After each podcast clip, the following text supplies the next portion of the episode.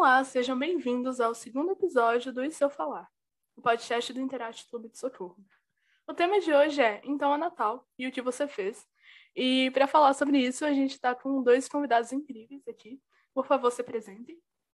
Oi, gente, meu nome é Danilo, eu estou de óculos, blusa branca, tenho olhos e cabelo castanho, barba e sou estudante de psicologia pelo nono período na PUC Minas de Poços de Caldas.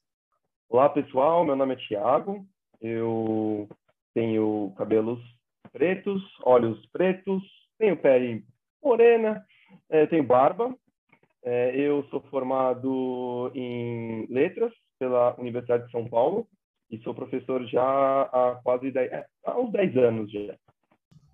Bem-vindos ao podcast Se Eu Falar.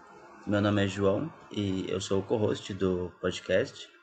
Eu tenho cabelo descolorido, uso óculos e tô com uma camiseta cinza. Eu sou a Ana, eu sou a host desse episódio. Eu tenho pele parda, cabelo castanho e eu estou de roupa preta. Bom, para começar a nossa conversa de hoje, eu gostaria de perguntar para o Danilo o que é saúde mental.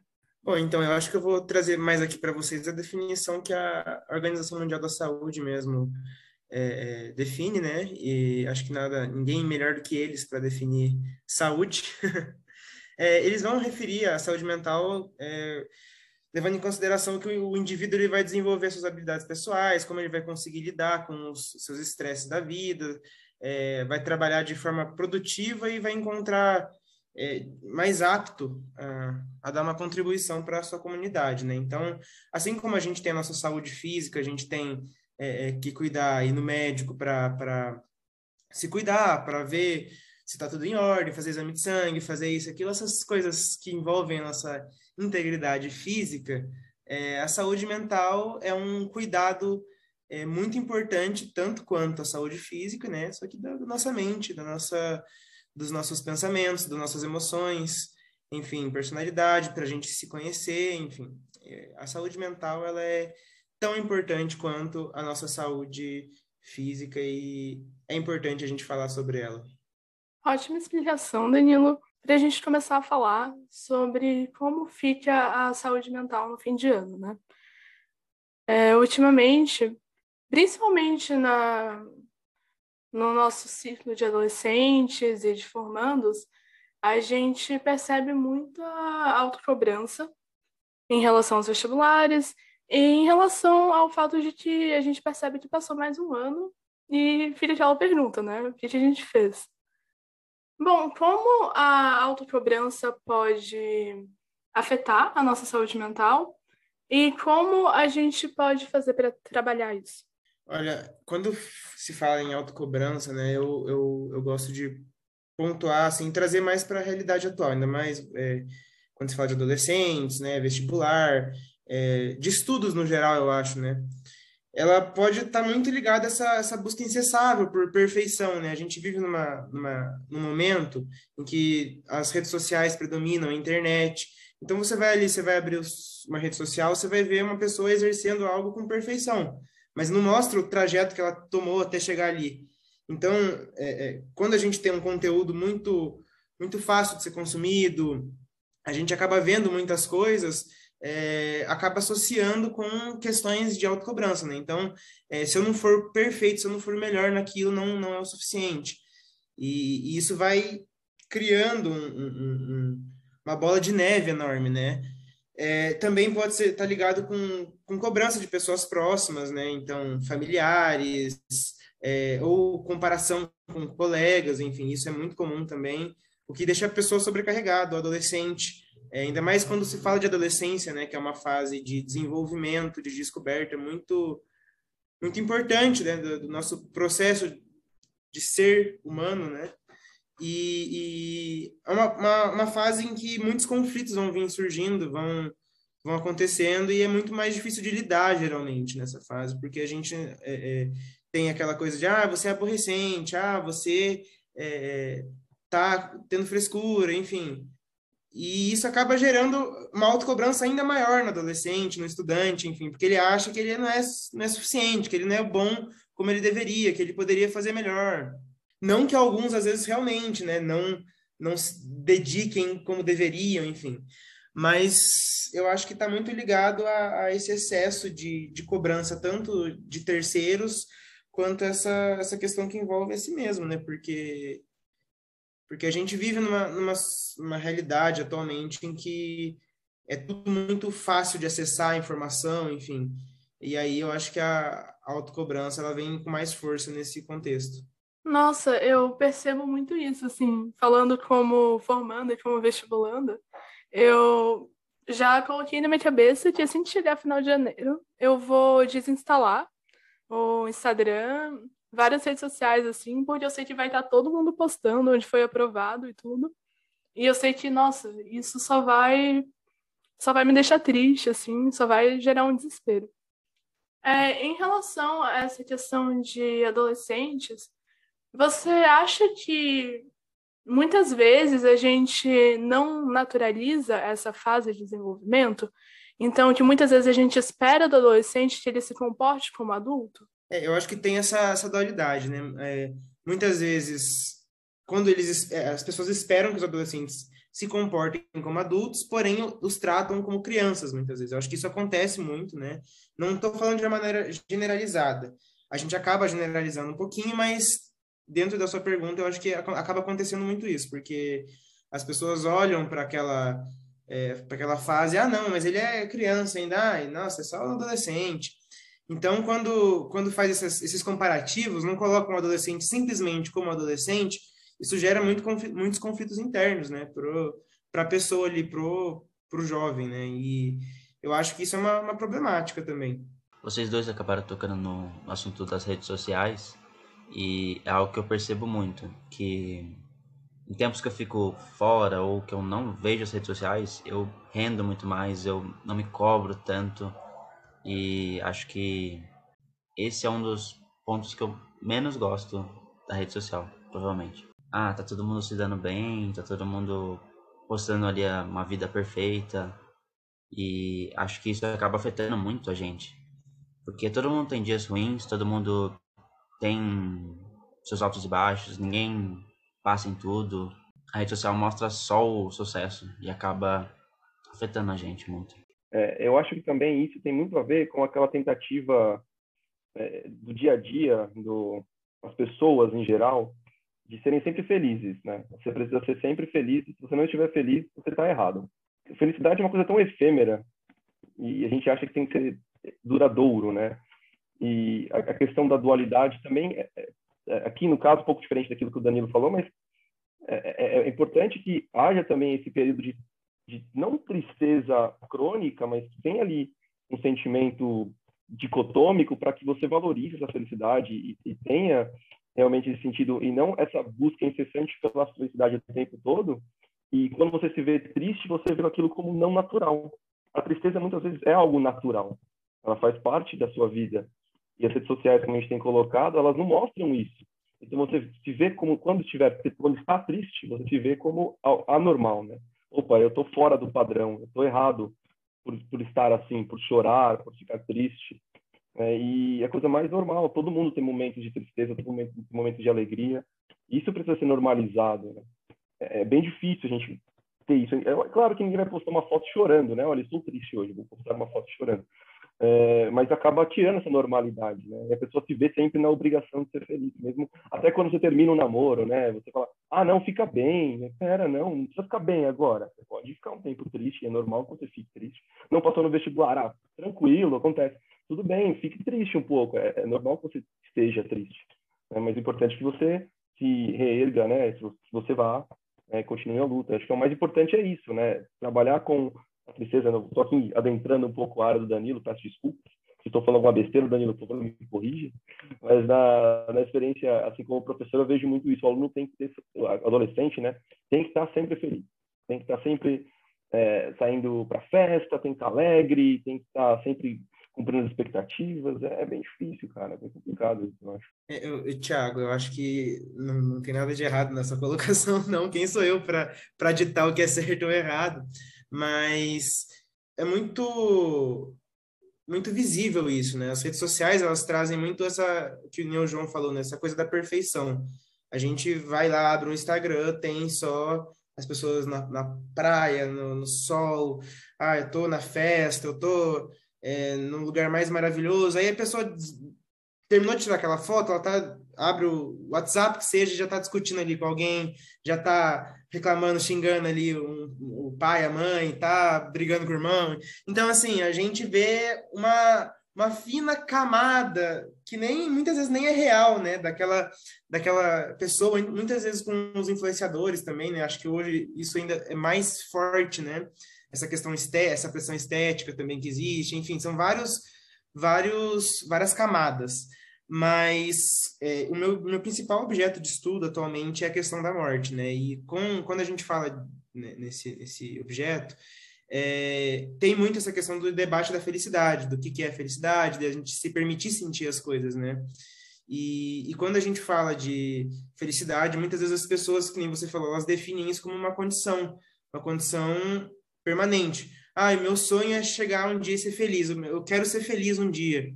E é uma coisa que até trabalho muito com meus pacientes na, na clínica, de o que, que você fez hoje, que, que momento do seu dia hoje que foi feliz? Eu, por exemplo, eu dou um exemplo sei lá, eu tô andando na rua e tem uma, uma criancinha fofa que me fez tchau no colo da mãe. Aquilo ali me desperta um pico de felicidade momentâneo, que dura dois segundos, que seja. Mas aquilo me fez feliz.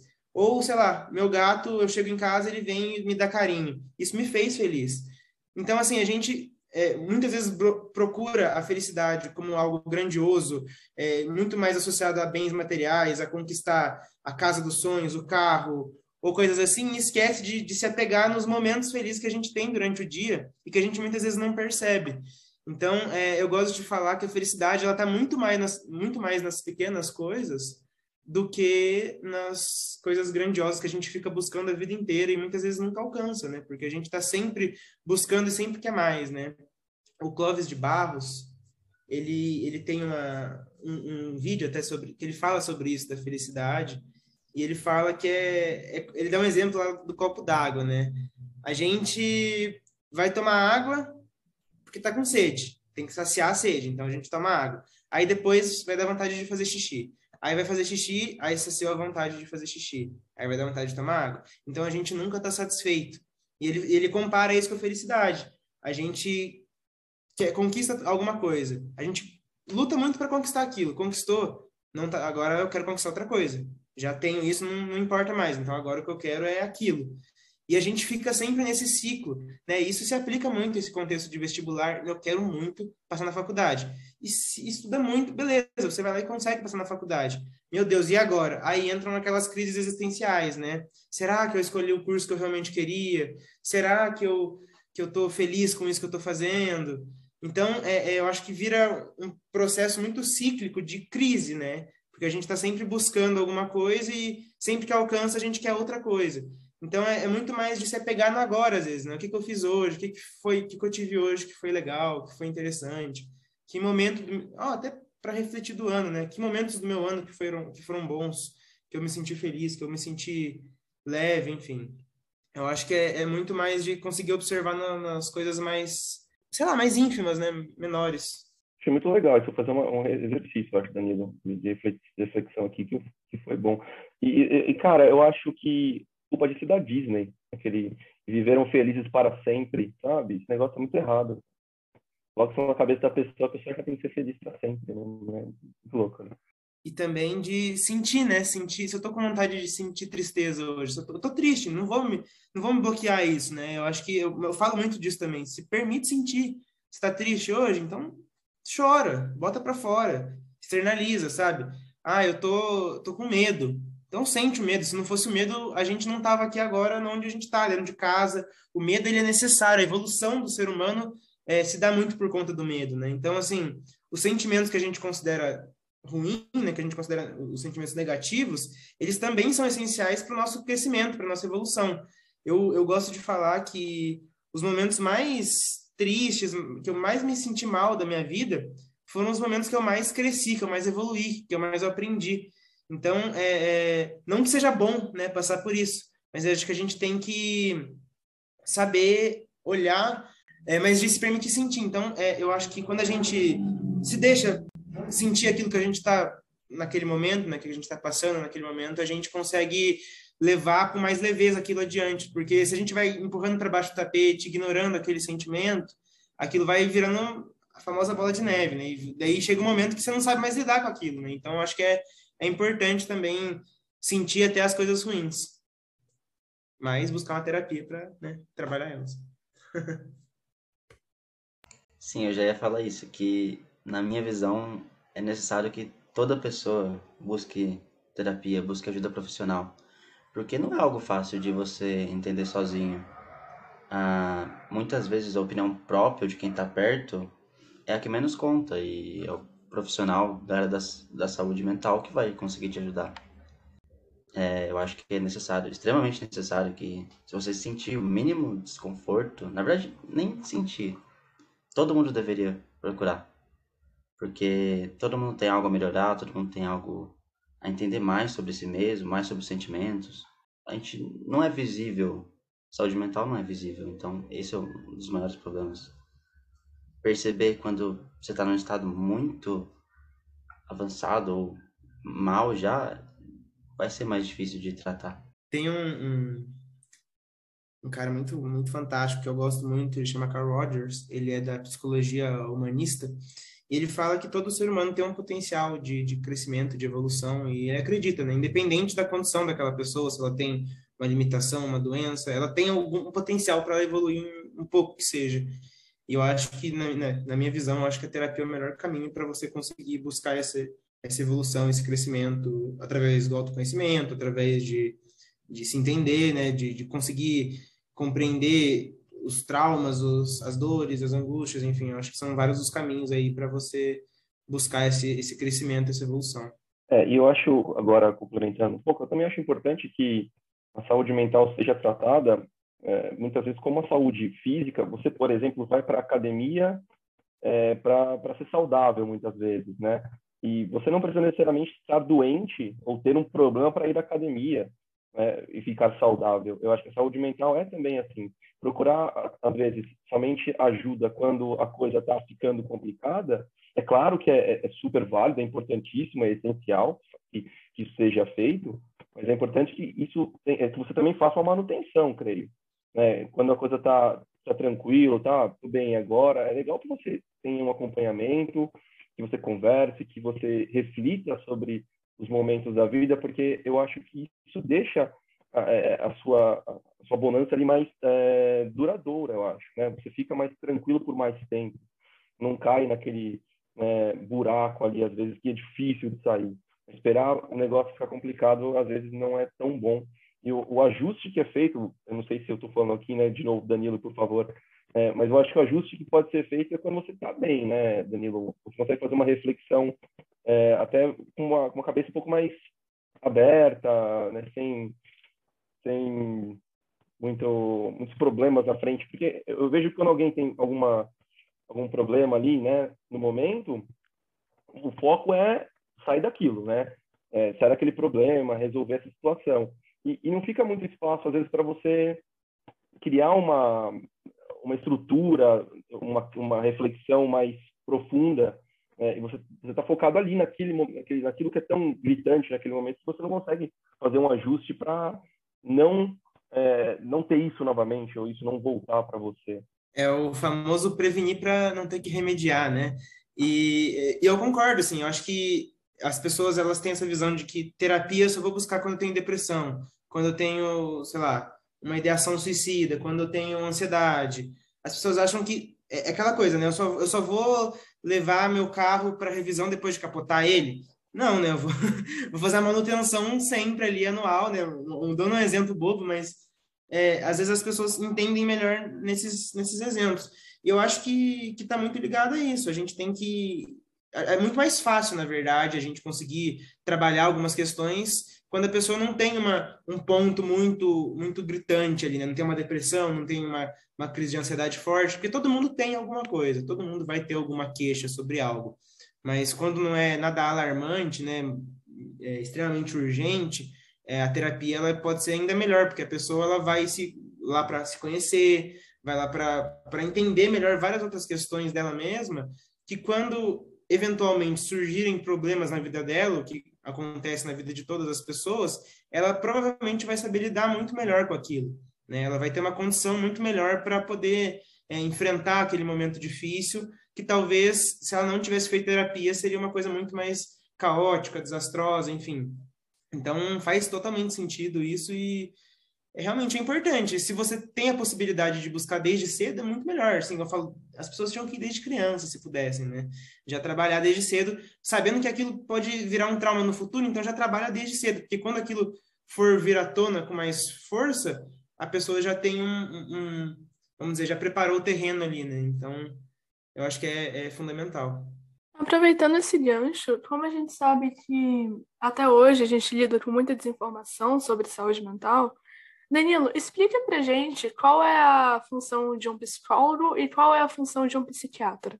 É, as pessoas têm muito essa, essa confusão muitas vezes, né? O psiquiatra, ele vai ser um, uma pessoa formada em medicina, né? Assim como existe o, o ortopedista, o neurologista, cardiologista, enfim. O psiquiatra, ele é formado em medicina e ele vai para essa área da psiquiatria. Eu até costumo dizer que, que a psiquiatria é uma medicina até mais difícil, né? Porque o, o cardiologista, ele vai fazer um eletrocardiograma lá, o neurologista vai fazer uma, uma ressonância, uma tomografia, eles vão conseguir olhar a imagem daquilo ali, o que está acontecendo ali, né? Agora, o psiquiatra, ele vai levar em consideração a fala da pessoa, a queixa dela e para poder trazer um remédio. Por isso que quando você conversa com alguém que passa por algum psiquiatra, né, alguém que toma medicação, a pessoa sempre fala, ah, justo tomei medicação, trocou, mudou a miligrama, mudou isso, mudou aquilo. E daí é, é, é uma, uma, um exercício da medicina um pouco diferente dos outros, né, mas é medicina. Agora, a psicologia, né, o psicólogo, ele vai trabalhar em outros aspectos, né, ele não vai é, receitar remédios, ele não vai é, propor tratamentos medicamentosos, vamos dizer assim.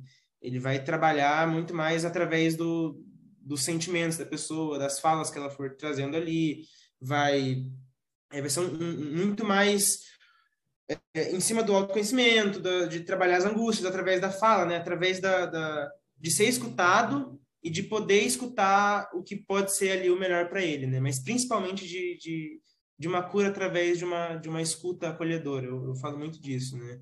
Às vezes a gente é que tem várias né, abordagens dentro da psicologia. Existe a psicanálise e dentro da psicanálise existe um leque de outras abordagens que estão ligadas à psicanálise. Existe é, a psicologia humanista, existencial fenomenológica, é, a terapia cognitivo-comportamental, é, a psicologia comportamental, né, a behaviorista, enfim. E dentro da psicologia existem várias maneiras de se tra trabalhar, é um pouco diferente da psiquiatria, que vai ser uma coisa mais ali, a medicina é, é, da, de saúde mental, vamos dizer assim.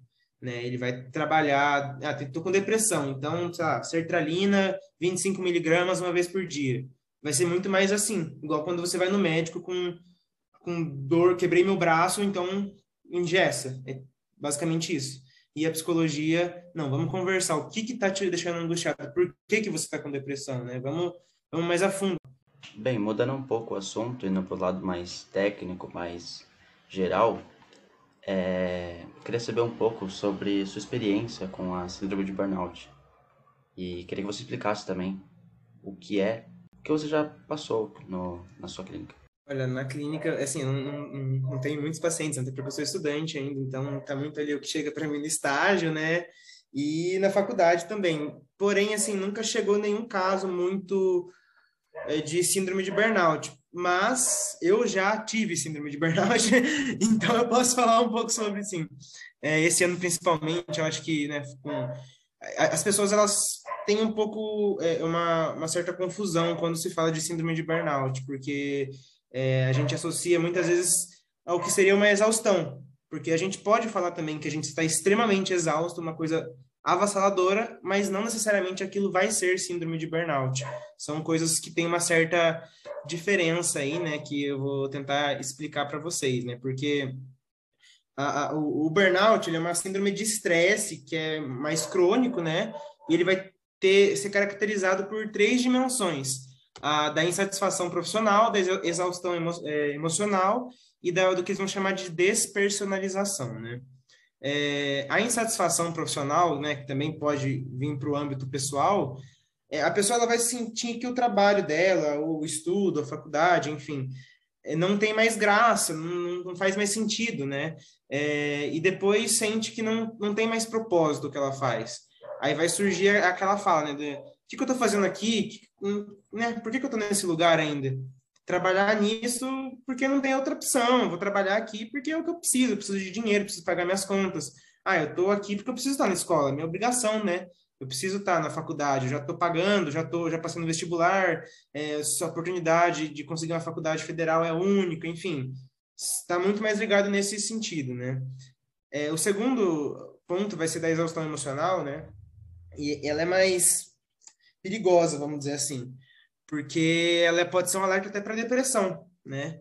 É, se a pessoa não cuidar, não, não tratar isso, né? Porque é, é Aí, aí que entra, né? Quando esse, esse, esse ponto chega com mais força, que, é, que se a pessoa não tiver ainda buscando uma ajuda profissional ali, médica, psicológica, é o momento dela buscar, para não deixar isso agravar, né?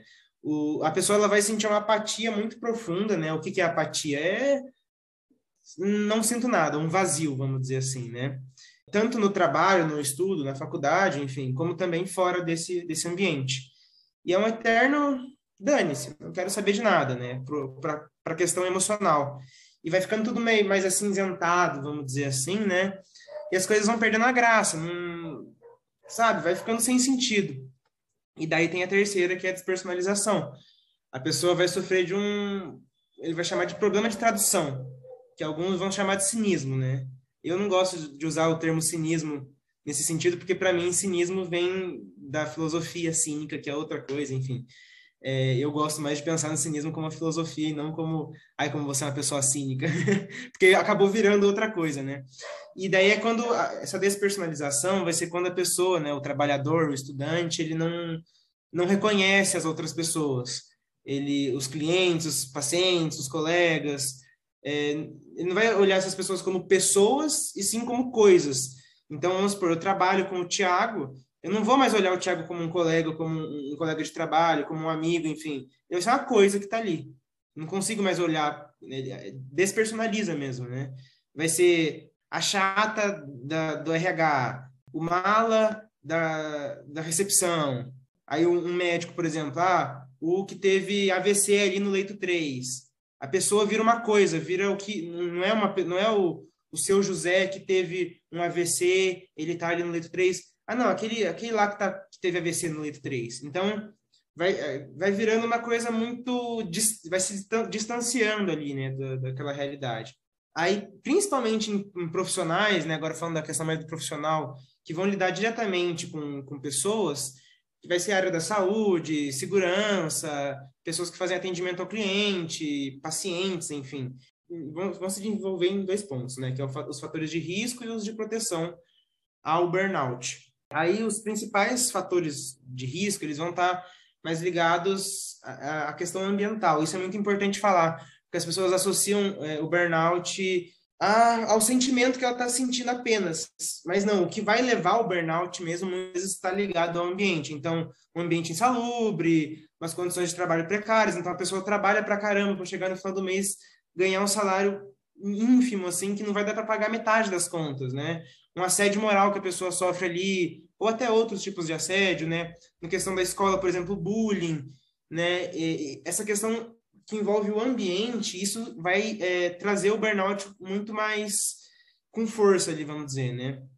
Até quando a pessoa pega muito transporte público, metrô, ônibus, enfim, tem que passar por esse estresse diariamente, isso pode ir se decorrendo e desenvolvendo o burnout, né? E então, os estudos eles foram apontando com o passar do tempo que o burnout ele é ambiental. E daí as pessoas fazem alguns questionamentos, né? O que fazer com o indivíduo que está cometido com o burnout, né? Psicoterapia, medicamento, vou afastar da férias para ele. Ok, isso pode ser bom a curto prazo, né? Não adianta, eu tenho uma empresa, eu não, não adianta falar, ah, vou pagar um psicólogo para aquele funcionário, vou mando no psiquiatra para tomar remédio, vou afastar, deixar a pessoa é, de férias ali a mais do que ela tem direito, enfim. Isso não vai resolver o problema, né? Infelizmente.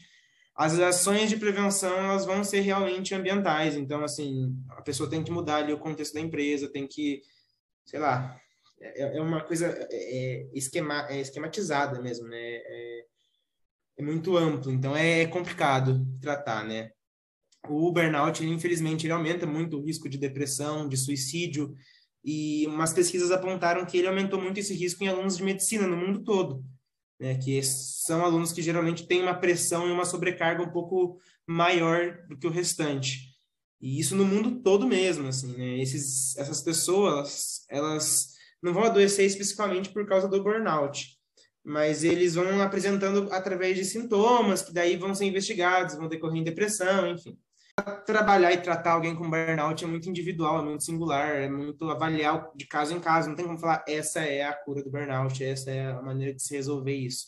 É uma coisa muito mais ligada ao ao contexto daquela pessoa, né? Então, ah, pega muito transporte público, ah, ela está passando por isso, a questão da despersonalização dela está mais forte, então tem que trabalhar em cima do contexto de cada um.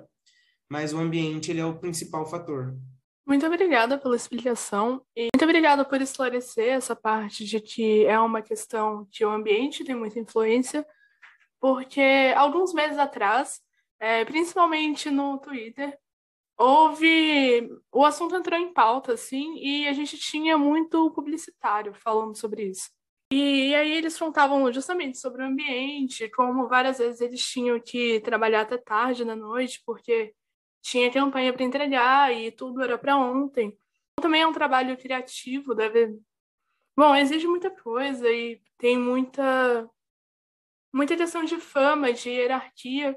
É, foi muito boa a sua, a sua explicação para a gente entender isso, principalmente por causa desse assunto ter vindo à tona há pouco tempo. Eu acho que é importante não ter essa confusão entre burnout e uma exaustão é, grande, porque a exaustão grande ela também pode ser tão ruim quanto, mas são fatores diferentes que vão causar isso, né? Tem uma relação, Danilo, por exemplo, depressão e tristeza, por exemplo. A pessoa está triste, ela passa deprimida. Tem mais ou menos alguma coisa relacionada, porque a pessoa, a pessoa fala, tá deprimido, tô deprimido, mas tá triste só. Depressão é uma coisa, tristeza é outra. Tem essa confusão também, né, nesse caso, acredito. Não, com certeza. É, é, é que nem a, a, questão da ansiedade mesmo, né? Quando a gente fala, ah, eu estou ansioso.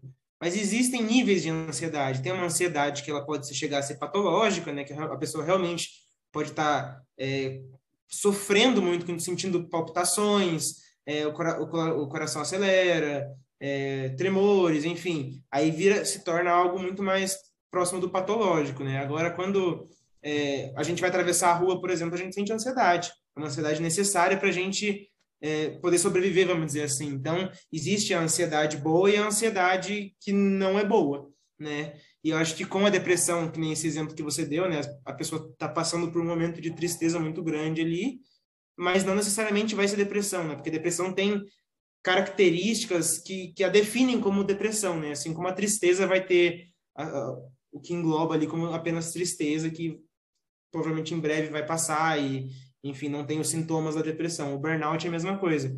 A pessoa exausta, ela vai ter uma coisa muito...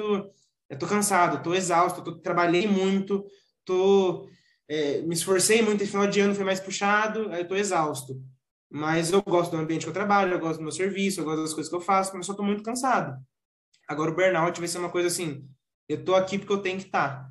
É, o ambiente que eu trabalho é horrível. Então, assim, vão ser em outras características, por isso que tem muita essa confusão. Essa questão com a parte profissional e de não estar satisfeito com o próprio trabalho e tudo mais, entra também numa questão de autoestima, não entra? Entra. É, a questão da autoestima é uma coisa que eu, que eu, que eu trabalho bastante também com alguns pacientes, né? Porque as pessoas associam autoestima com é, é uma coisa muito mais ligada à estética, né? Então, a roupa que eu estou usando, minha aparência, meu cabelo, é, meu corpo, enfim. E eu gosto de dizer que a autoestima ela vai muito além disso, né? A autoestima ela tá ligada é, tanto a, a, se sentir bem com o que você está fazendo, né? Que é esse caso, eu acho que tá ligado, né? Se eu estou trabalhando com o que eu gosto, eu posso me sentir exausto mas o burnout ele vai a um, um nível além, né? É, ainda assim, quando a pessoa trabalha com o que ela gosta, ela pode ter burnout, né? Não é esse o ponto. Mas eu, eu acho que, assim, quando você tem uma autoestima, assim, estou fazendo um bom trabalho, porque às vezes a pessoa gosta do que ela faz, só que ela não sente que ela está fazendo um bom trabalho. E isso pode se decorrendo e caminhando o que, vai chegar a ser um burnout uma hora, né? Então, acho que a autoestima ela, ela é um ponto que vai muito além da estética, muito além da, da minha imagem física, vamos dizer assim, né? Ela vai estar ligada é, eu estar satisfeito com as coisas que eu estou fazendo, com minhas realizações, com é, as coisas que eu estou buscando, né? Então, é, quando a pessoa chega para mim, Danilo, eu tô com muito problema de autoestima, eu não vou tentar trabalhar, não, vai na academia, vai no, no barbeiro, corta seu cabelo. Não é, não é assim que a gente caminha, né? Então a gente vai entender a origem daquilo, por que, que aquela, aquela estima da pessoa está baixa, né? A baixa autoestima, né? Então, é, vai muito além do que a gente costuma pensar que é, né? E, e, e, tá, e tá muito associado a isso, de, de às vezes a pessoa consegue se encontrar num trabalho, ela consegue se encontrar num, numa atividade que ela faz durante o dia. Eu comecei a, sei lá, eu dou um exemplo meu, né? Não que eu tenha passado por problemas de autoestima, mas só dando um exemplo mesmo. Eu comecei a lutar boxe e me senti melhor, me senti mais é, disposto, comecei a me sentir mais é, leve, mais com mais energia para o meu dia, e isso melhorou minha autoestima, porque daí eu, eu, eu também posso me sentir mais bonito, isso também pode estar ligado à estética, mas eu acho que isso é vai estar ali no, no topo da pirâmide, né? Porque a base vão ser, vão englobar outros fatores. Nossa, ultimamente, assim, eu tenho convivido e até vivido, assim, várias sessões de autoestima intelectual, porque, bom, quando, quando a gente pensa em redes sociais, no Instagram, geralmente a gente tem a parte mais física, é foto, é, tá feliz o tempo todo, mas aí a gente entra no Twitter e tá todo mundo discutindo sobre tudo, e parece que todo mundo sabe sobre tudo. E, tipo, toda hora tem coisa nova e tem hora que eu acho que eu não vou conseguir acompanhar.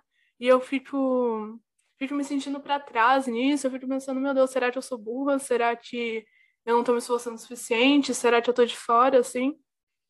Isso tem mexido muito, assim, com justamente essa autoestima intelectual.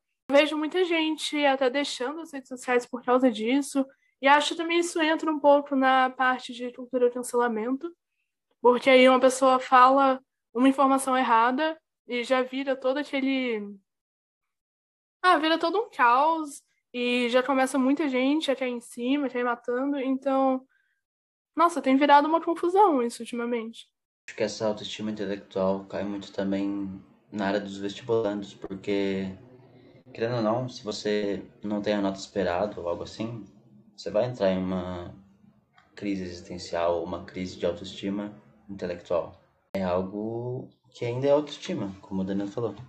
Ô, Danilo, é, agora também fazendo um gancho com o que o João e a Ana aqui falaram, é, isso tem bastante a ver também com aquela é, síndrome de impostor, não é? Que você, olha, não, não sou bom o suficiente e eu tenho medo que as pessoas descubram que eu sou desse jeito e se eu, se eu for descoberto, eu tô ferrado porque ninguém vai querer acreditar em mim de novo. Com certeza, acho que principalmente, que nem você falou no, no começo, né? Quando a gente vai começar a fazer algo novo. Eu, eu tive muito isso também.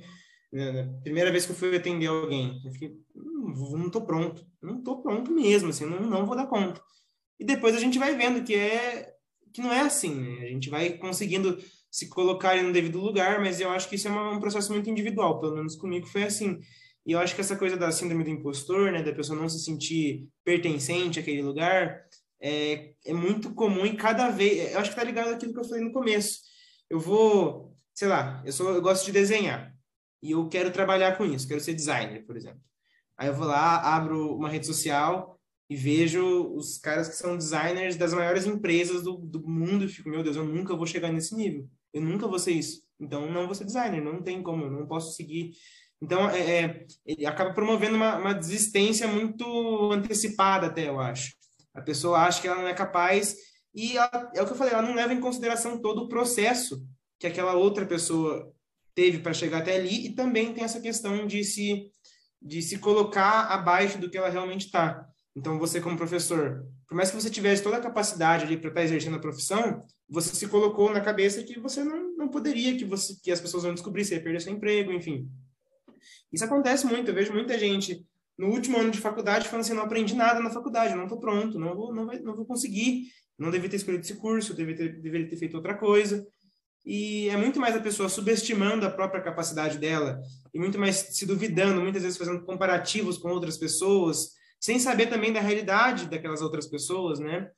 E aí entra na questão da autocobrança.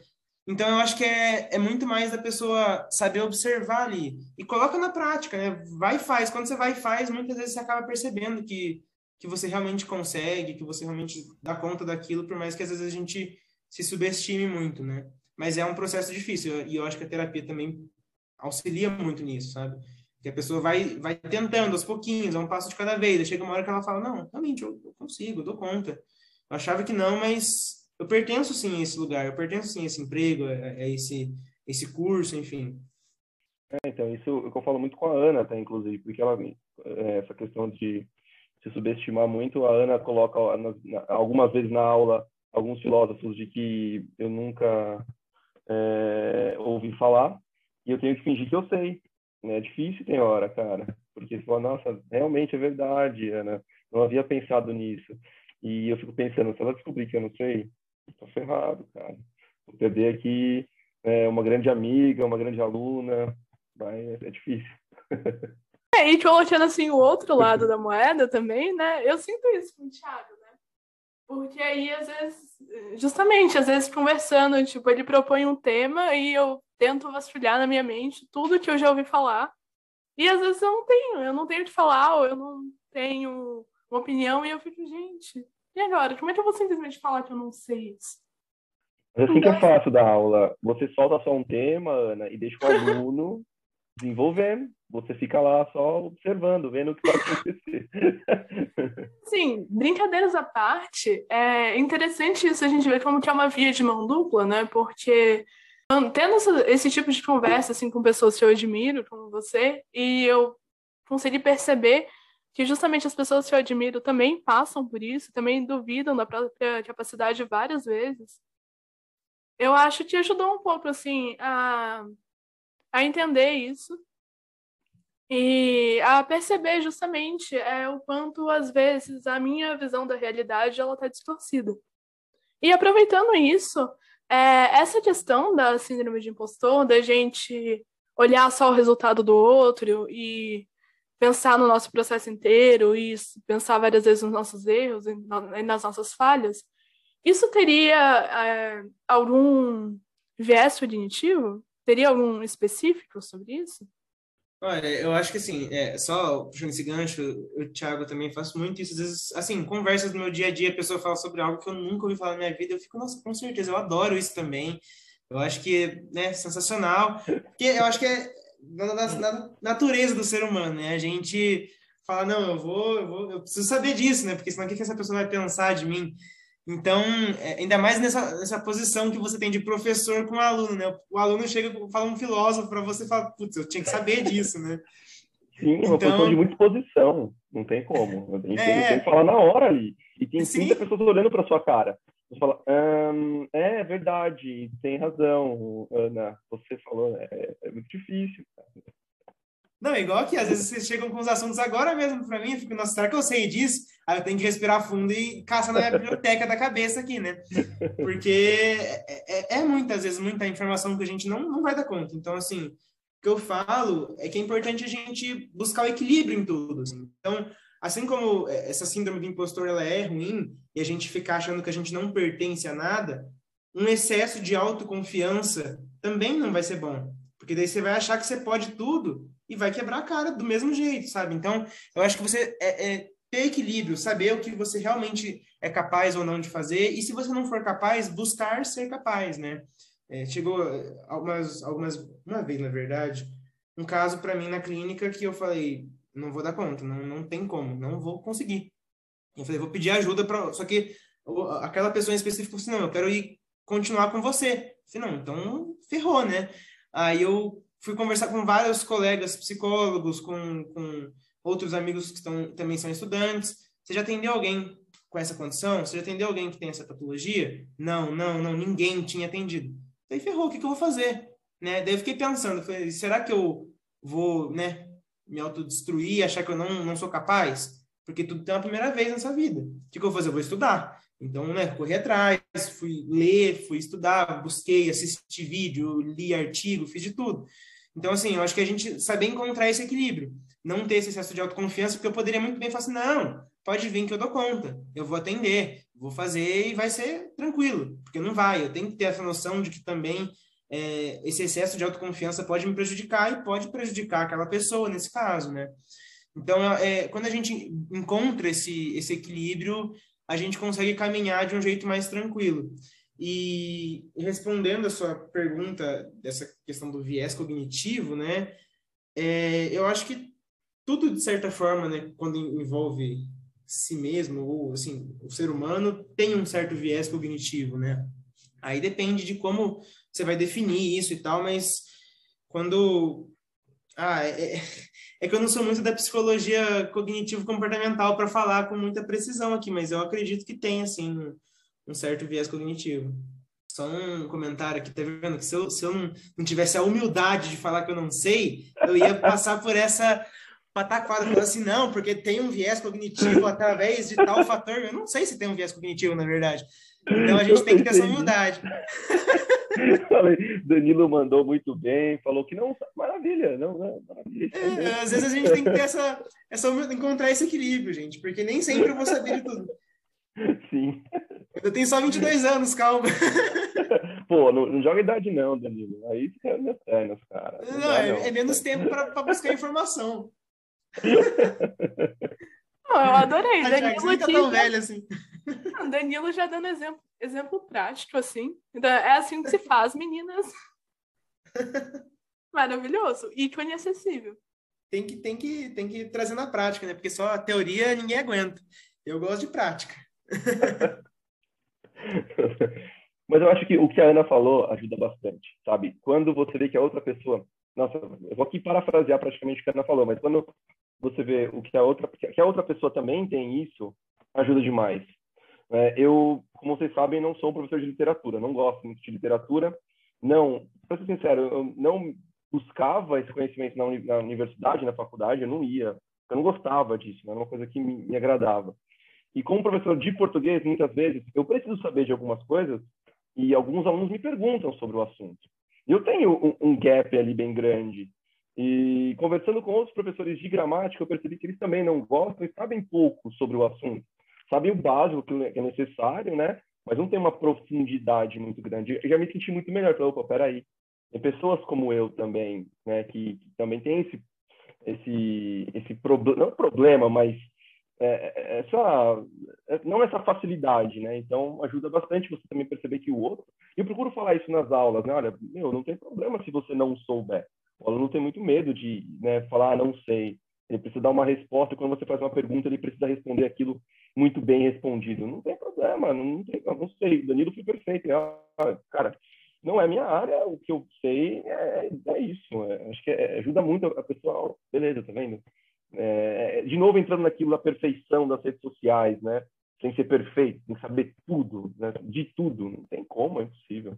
Para ser bem sincero com vocês, até a questão do, do burnout, assim, não é muito uma área que eu, que eu trabalho. Como eu falei, meu, meu principal objeto de estudo está é, tá muito mais ligado a, a morte, luto. Eu faço um trabalho é, muito grande com, com pacientes oncológicos, e não que isso tenha a ver com morte e luto, né, mas são os meus, meus objetos é, de estudo. Então, quando eu falo de burnout, está muito mais ligado, sei lá, uma psicologia organizacional, que vai trabalhar essa, essa parte de RH, que eu não tenho conhecimento nenhum. Eu fiz a matéria porque tinha que fazer, entendeu? Então, assim, o burnout ainda em específico foi uma coisa que eu já busquei estudar, que eu busquei, por isso que eu sabia falar um pouco mais sobre. Agora, tem vários outros assuntos, né? Sei lá, vou conversar com algum colega que gosta de organizacional ou que gosta de psicologia jurídica. Eu não tenho conhecimento nenhum sobre isso. Assim como se eles forem conversar comigo sobre cuidados paliativos, talvez o conhecimento que eles tenham é, é comparado ao meu seja ínfimo. Então, assim, é o que eu falo ninguém é melhor do que ninguém. Cada um é bom em algo, em alguma coisa, né? Em algo, enfim.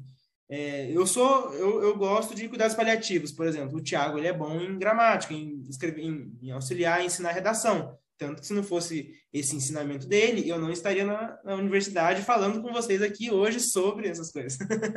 Ai, que lindinho, que orgulho.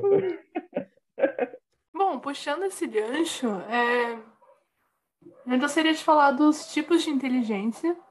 Primeiro, de quais são os, os tipos de inteligência e vocês observam assim uma hierarquização deles? É, assim, a questão é mais técnica, né, dos tipos de inteligência, eu talvez não, não, saiba de todos, né, mas é, eu, eu vejo na própria escola, né, o que é muito valorizado pelo próprio vestibular, né, e, e o que não é. E isso faz com que muitos alunos ali não tenham interesse na própria escola.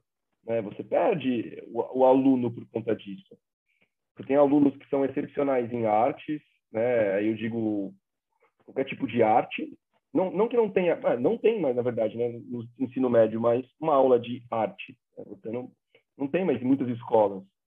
E o aluno é visto ali por não conseguir fazer um cálculo matemático ou não conjugar um verbo de maneira é, normativa, essa pessoa é vista como menor. Meu, por quê? É, se a pessoa é, é, é, é um musicista muito bom, ela não sabe fazer uma equação em segundo grau, um logaritmo que seja. Essa pessoa é menor que outras por conta disso, né? Então, eu vejo uma hierarquização, né? Uma colocação de uma melhor que a outra, que não deveria, creio eu, ser assim, né? Na escola a gente vê muito. Eu acho que o sistema educacional em si, ele está bem tá, é uma coisa muito retrocessa, vamos dizer assim, né? Acho que tá, tá no passado, tinha que ter sido mudado já há muito tempo, porque é, e, e está ligado ao vestibular, né? Porque ele se baseia muito no que o vestibular vai pedir, né? Então, eu acho que falta muito esse estímulo para os outros tipos de inteligência, que nem você falou, né? Então, às vezes a pessoa ali é um, um baita desenhista, um, um baita músico, ou coisas do, tipo, assim, de, de inteligências que não são tão exploradas, mas ela não sabe fazer a conta, não sabe fazer é, não sabe fazer a redação tão boa. E daí aquela pessoa, ela, é, ela se coloca, né, num, nível muito abaixo dos colegas, porque ela acha que ela não é tão boa quanto, porque ela acha que ela não, não é capaz. Então, assim, a gente vê muito isso. E essas pessoas, muitas vezes, elas vão se, é, se tornando, se colocando como incapazes, né, se colocando como inferiores, sendo que elas não são. Mas como o colega ali manda muito bem nas contas, ele é uma pessoa melhor, ele é mais inteligente, né? Tem essa coisa do mais inteligente. Não, porque fulano é muito inteligente na escola, mas o, o outro ali que, que só tira nota ruim compôs não sei quantas músicas, toca violão pra caramba, toca não sei quantos instrumentos diferentes, canta, e não vai explorar isso, sabe? Então, acho que assim, é, é, tinha que saber criar uma linha tênue aí que fosse capaz de, de caminhar por todas essas inteligências de uma maneira justa, né? Que, que ninguém ficasse tanto para trás, assim. É, cara, não é nada mais triste do que uma sala de aula você perceber isso, sabe? Você vê o aluno olha, que acertou a conta estufando o peito, assim, nossa, eu acertei a conta, difícil. E o aluno que não sabe, né, fica se diminuindo, sabe? Ele vai ficando cada vez mais para baixo, dorme na aula. E como eu vou atingir esse aluno, sabe? É muito frustrante às vezes. Como que eu posso fazer com que esse aluno tenha interesse por uma coisa assim? Um aluno que ele sempre recebe elogios por ter facilidade naquelas áreas, né? Não porque ser um, por ser um aluno, aqui eu não estou dizendo né, melhor ou, ou, pior, mas por ter facilidade naquilo, ele se torna ali, para aquele ambiente, para aquele contexto, alguém maior, né, em vista daquilo, né? E, e, não é verdade. A sociedade enxerga dessa maneira. É muito ruim isso no ambiente escolar, é muito ruim mesmo. E aí eu acho que muitas coisas são encadeadas a partir disso e sai muito do nosso controle. É difícil demais, né, como professor, administrar isso. A gente tenta conversar, né, entender. Não tem como você ficar exigindo, e eu acho isso estranho, né, exigir de todo mundo a mesma coisa, o mesmo resultado. Não tem como eu falar pro Bolt e pro Danilo, ah, corram aí, velho, vocês têm né, essa capacidade de correr, corram. E tem que chegar e fazer o mesmo, não tem como, são resultados diferentes, são pessoas diferentes. E por que na inteligência não é assim? A gente não vai considerar isso. É, é, na, na parte física a gente considera muitas vezes. E porque na parte né, intelectual, acadêmica, isso não acontece. Tem esse movimento quase que endêmico né, dos coaches de você quer, você pode, corre atrás, você é capaz. Você, você quer ser tão rápido quanto o Bolt, é só treinar todo dia. Mas eu não vou ser rápido quanto o Bolt nunca, nem que eu, nem que eu crie umas pernas mecânicas aqui, entendeu? Então, assim, é, a, a, acho que tem muito essa, essa romantização da motivação, né? É, as pessoas confundem muito, né?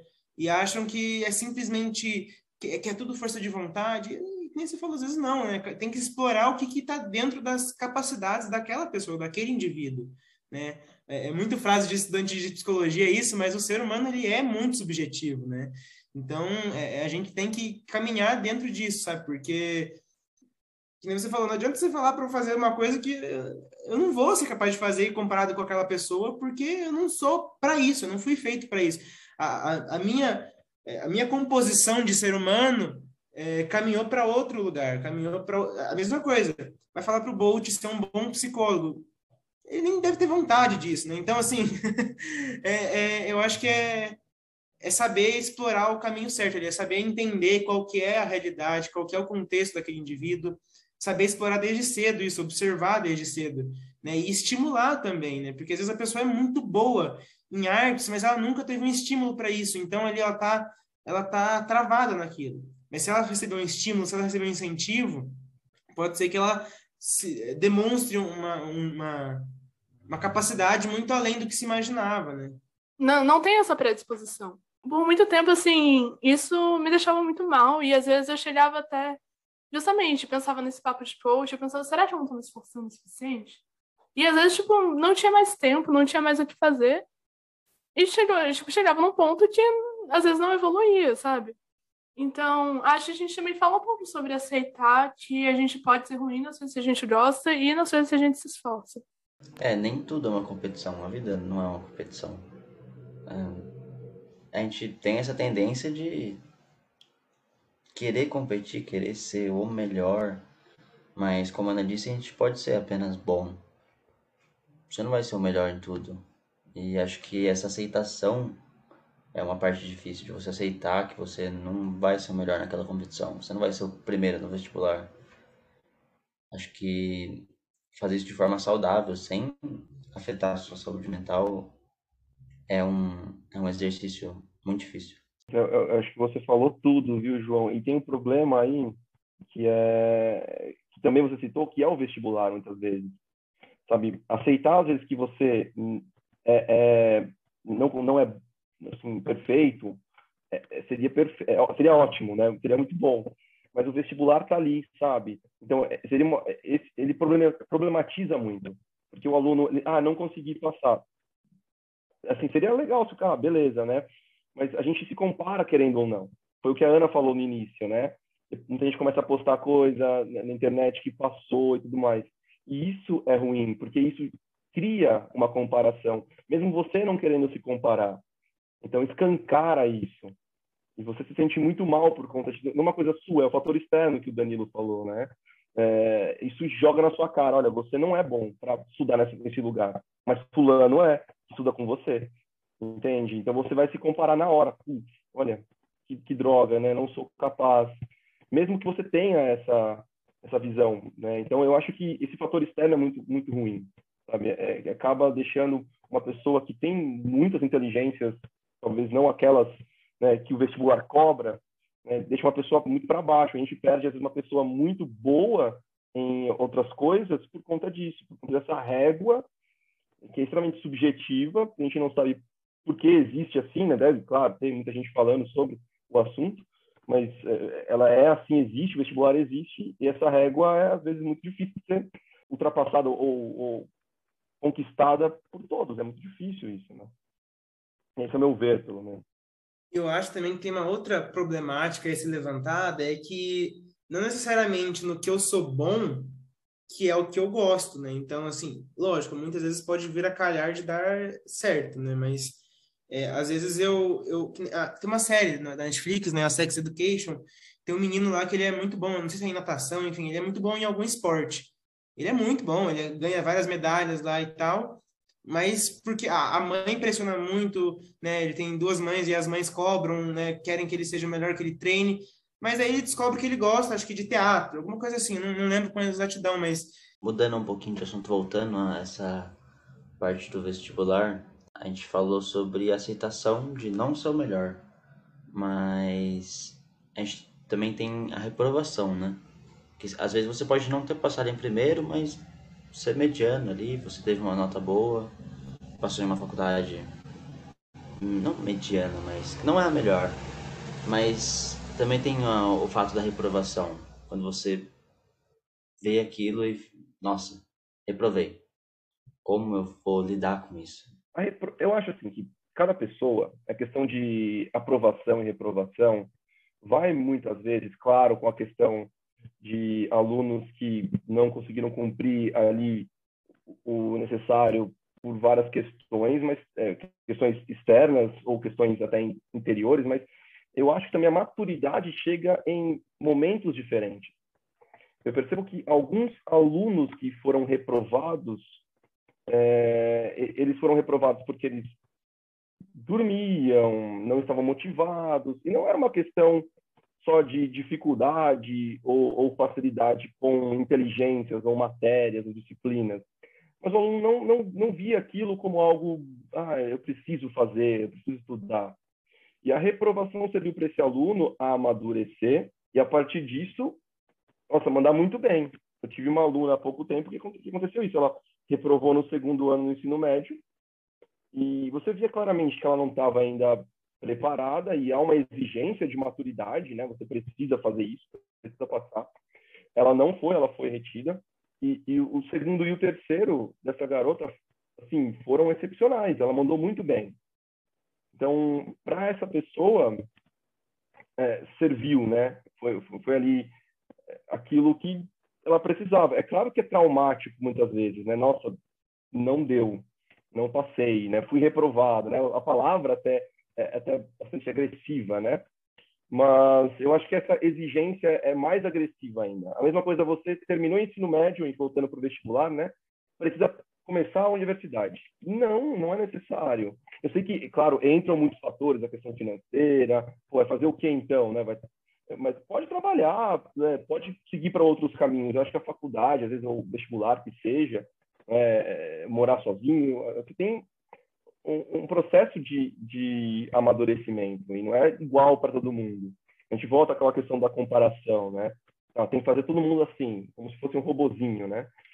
Então, não é dessa maneira, acredito. Você tem o seu tempo, tem a, a, a sua trajetória também. Então, é, a reprovação, às vezes, pode ser, claro, é, é, difícil falar isso, né? Mas pode, pode trazer algum benefício. É, é, é, é, vai um pouco, né? Parece um pouco hipócrita, porque eu falei que a, a escola não, não avalia muito bem as coisas, né? E fala depois, ah, a reprovação pode ser boa. O que está falando, né? Mas para alguns, né? Para alguns casos, isso até é, pode ser, pode ser. Mas, claro que é bem difícil falar. Com o sistema que a gente vive é bastante difícil falar, né? Olha, é, é bom, é, é, é complicado, é traumático. Né? Eu acho que quando tem essa questão de lidar com a frustração, né, até entra um pouco naquilo que eu falei no começo, de que quando a gente passa por momentos ruins, quando a gente tem momentos que podem ser traumáticos, tristes, enfim, que são ruins de certa forma, é, a gente pode crescer em cima deles. Aí é tudo muito uma questão de como a pessoa vai lidar. Cada pessoa lida de um jeito. Tem gente que vai transformar aquilo num trauma e daqui 15 anos aquilo vai ser um trauma muito gigantesco ainda para aquela pessoa. E tem gente que vai que nem essa sua aluna, que falou assim, não, vou fazer, então ser melhor. Acho que era o que eu precisava. Era o melhor no meu contexto e agora eu vou, vou dar mais valor, vou correr mais atrás, vou me esforçar mais. Então é, é muito relativo, mas eu acho que, que lidar com frustração é um problema muito grande para muita gente. E não vou falar que assim, ah, quanto mais é, velho você vai ficando, mais você vai aprendendo a lidar, né? Quanto mais coisas. Eu acho que está muito mais ligado a quanto mais experiências de frustração você tem, quanto mais você trabalha isso, mais você vai aprendendo a lidar, né? Porque tem gente que tem 40 anos de idade nunca teve nenhuma frustração, nunca teve nenhum problema, nunca teve nada. E daí, quando calha acontecer alguma coisa, aquela pessoa entra em colapso. Assim como tem gente que tem que lidar com, com problemas, com traumas, com frustrações desde cedo, e eventualmente, quando ela tiver esses 40 anos, ela vai estar muito mais não só calejada, mas muito mais preparada, né, para lidar com esses com esses problemas. E daí ela vai estar muito mais centrada, vai conseguir olhar para aquilo de outras formas. Então eu acho que é tudo uma questão de vivência, né?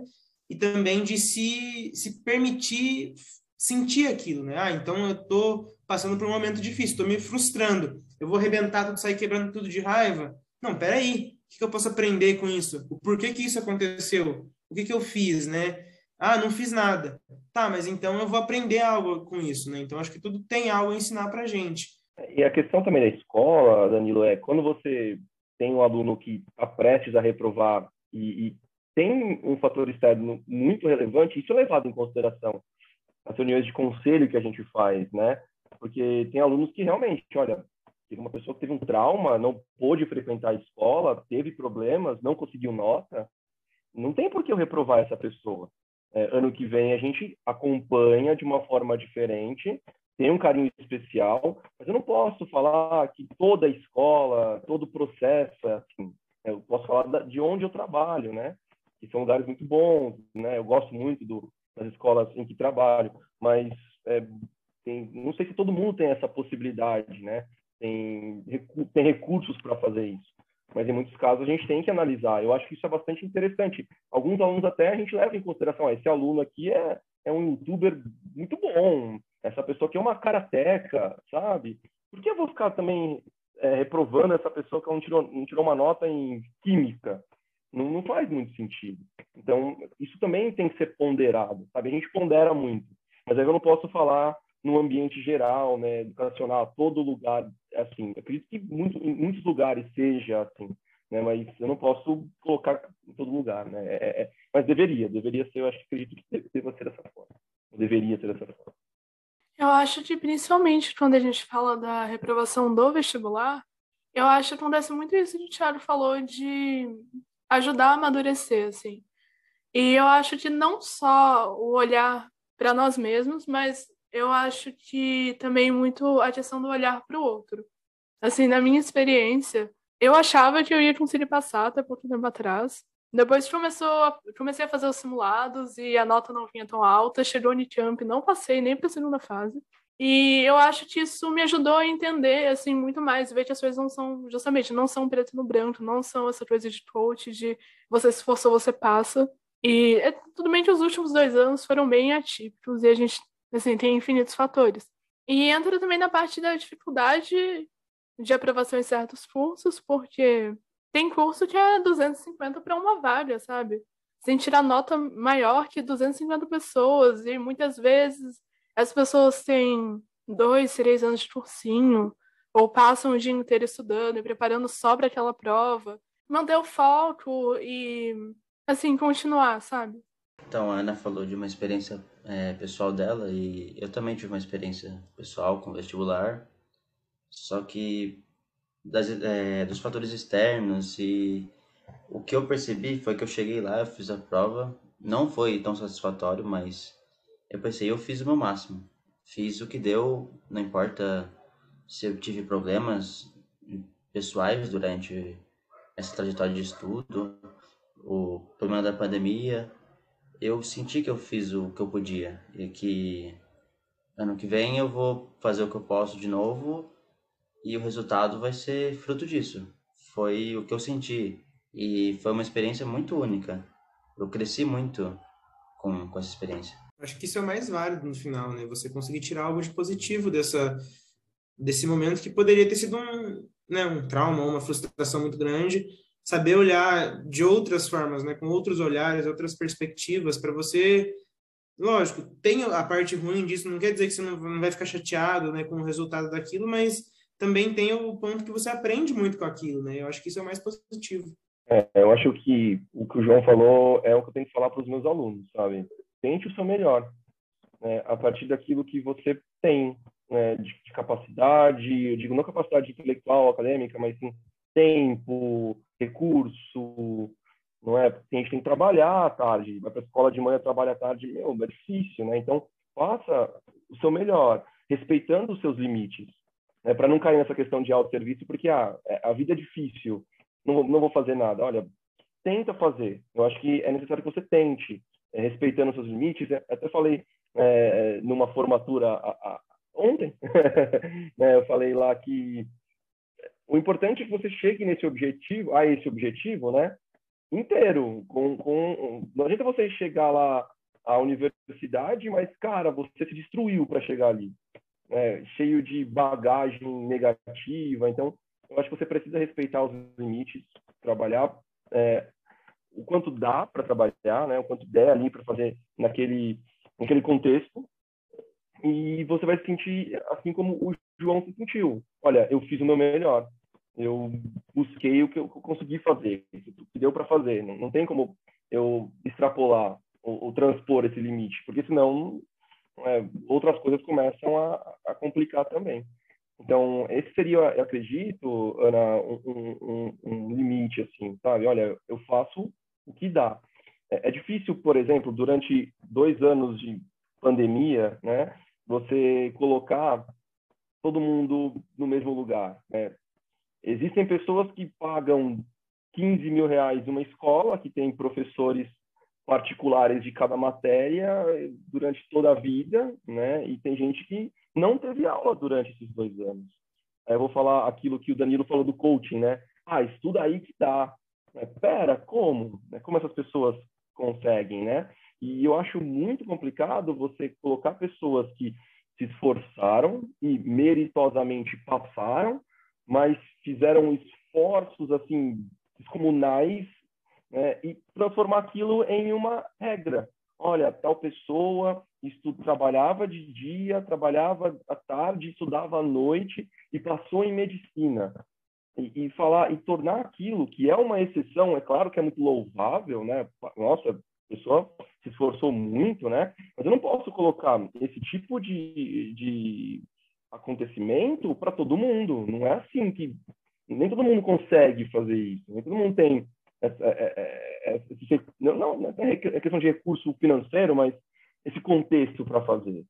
Então, eu não posso tornar uma exceção, porque muita gente faz isso e não passa. Muita gente estuda, trabalha durante o dia, trabalha durante a tarde, estuda à noite e não passa. Eu pego aquela pessoa que conseguiu passar, transforma aquela pessoa em regra e digo a todo mundo, olha, vai que dá. Não é bem assim, sabe? Não é, não é simples. Então, é claro que a gente também não pode se acomodar, falar, ah, é difícil, olha como certa coisa é muito difícil. Não tem como. Então, eu não vou passar nunca. Por que eu vou estudar, sabe? Ah, eu estudei, mas não foi, não deu. É porque é muito difícil. É claro que é, mas tente o seu melhor, né? Veja até que ponto você consegue. E eu acho que isso é o mais importante, né? respeitar os limites e se esforçar bastante respeitando esses limites, né? Não, não extrapolando. Nossa, a gente vê muito isso na mídia, né? Que pede um ponto fora da curva e quer usar isso para justificar ah, essa situação difícil, porque justamente a gente fica pensando, nossa, aquela pessoa conseguiu com tanta dificuldade em vez de estar tá discutindo por que, que não tem vaga para todo mundo. Por que, que essa pessoa teve que passar por tudo isso? Por que, que ela não podia ter feito tudo de uma forma muito mais tranquila? O nosso melhor muda conforme o contexto, né?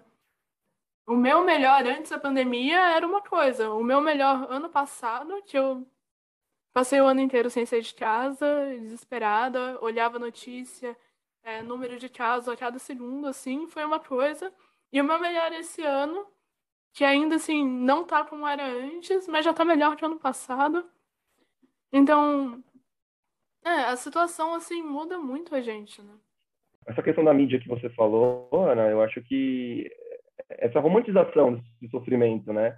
Não, não, não é bom isso. Essa pessoa não foi agradável. Essa pessoa trabalhar durante o dia, trabalhar à tarde e estudar à noite. É, é muito complicado. E é, você falou tudo, né? A gente precisa discutir justamente essa, essa injustiça mesmo de número de vagas. Né? Por quê? É, na Constituição, todo mundo precisa de educação. Né? E todo mundo paga imposto. Né? Então, poxa, universidade pública deveria ser, né? Para todo mundo. Você quer, claro, no mundo é difícil, a questão financeira, é, o Brasil, a economia é difícil e tal, mas eu acho que a gente deveria melhorar isso. Melhorar. Tudo bem, não vai, não vai sanar esse problema amanhã, mas melhorar e discutir isso, né? Abordar isso. Como a gente pode melhorar? O que a gente pode fazer para melhorar isso? E não falar, olha, dá, sabe? Olha, romantizando o sofrimento das pessoas, sofrendo, aí você vai conseguir. É, é difícil, é muito complicado. É bem isso. Ponto fora da curva sempre vai ter para qualquer situação, mas a questão é que a gente devia focar em melhorar a média, né? Não em achar esses casos extremos. Acho que está muito mais ligado a uma questão de, que nem vocês falaram, é, observar os seus próprios limites e, é o que eu falei também, a, a subjetividade. Cada contexto vai ser muito variável, então não dá para generalizar esse tipo de situação, né? Não é porque o cara lá que trabalha em 15 empregos e estuda 16 horas por dia passou que todo mundo vai conseguir fazer isso. Então, tá tudo bem, você, né? O famoso tá, tá tudo bem. Você não conseguir é, às vezes o que você estava buscando, porque talvez não era o momento ainda para aquilo, vão surgir outras oportunidades, você vai é, é, passar por outras experiências e no futuro você vai olhar para trás e falar, nossa, realmente aquilo na, naquele momento foi horrível, foi muito frustrante. Mas hoje olhando para aquela situação, eu vejo como foi o melhor para mim. Como se tivesse talvez sido de outra maneira, eu não estaria aqui agora, não, não teria conseguido isso, não teria conquistado o que eu conquistei. Então, assim, no momento é muito difícil de enxergar, mas sempre depois a gente acaba conseguindo olhar com outros olhos para essas situações. A gente falou muito aqui de comparação e competição, e agora eu queria perguntar para vocês: existe uma forma de competição saudável?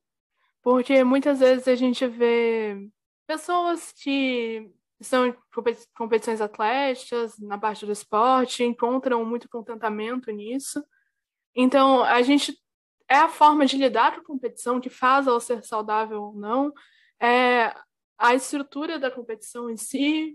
Como funciona isso?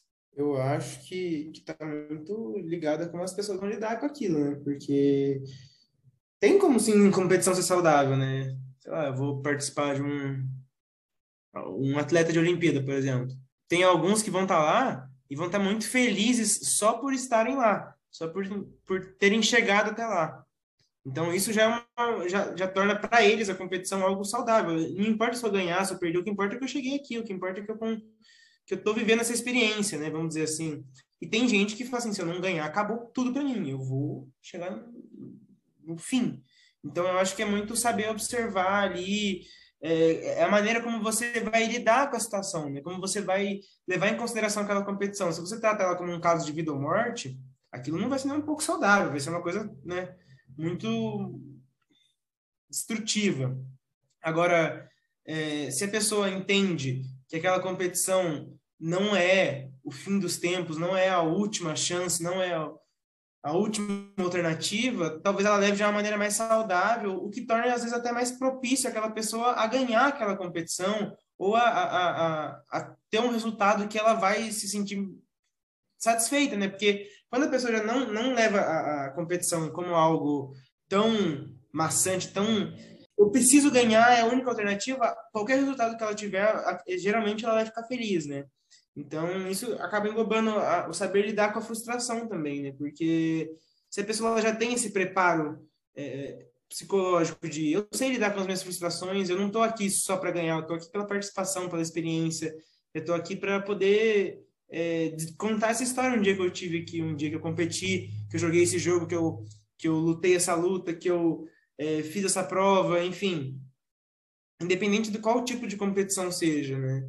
É, sei lá, eu posso contar que eu já fiz Fulvestre um dia, não cheguei nem perto de passar, mas olha que experiência, entendeu? Então, assim, trazendo mais para esse assunto dos vestibulares, eu não me frustrei porque eu não passei. E não quer dizer que eu não, não, não seria capaz de passar. Poderia ter tentado mais, mas foi uma coisa que eu fiquei, ok, eu não passei, mas eu tive a experiência. É, assim como, assim, não quer dizer que eu não tenha ido e falar, não, eu vou dar uma melhor aqui, vou fazer tudo que eu puder para passar. Né? Eu acho que tem, essa, tem, que, tem que pensar nisso. Se você está fazendo o seu melhor, se você está fazendo o que você treinou, o que você estudou, o que você se preparou para fazer, então faça aquilo. E se não der certo, aí já são outros 500. Aí já é muito mais externo, não depende só de você, né?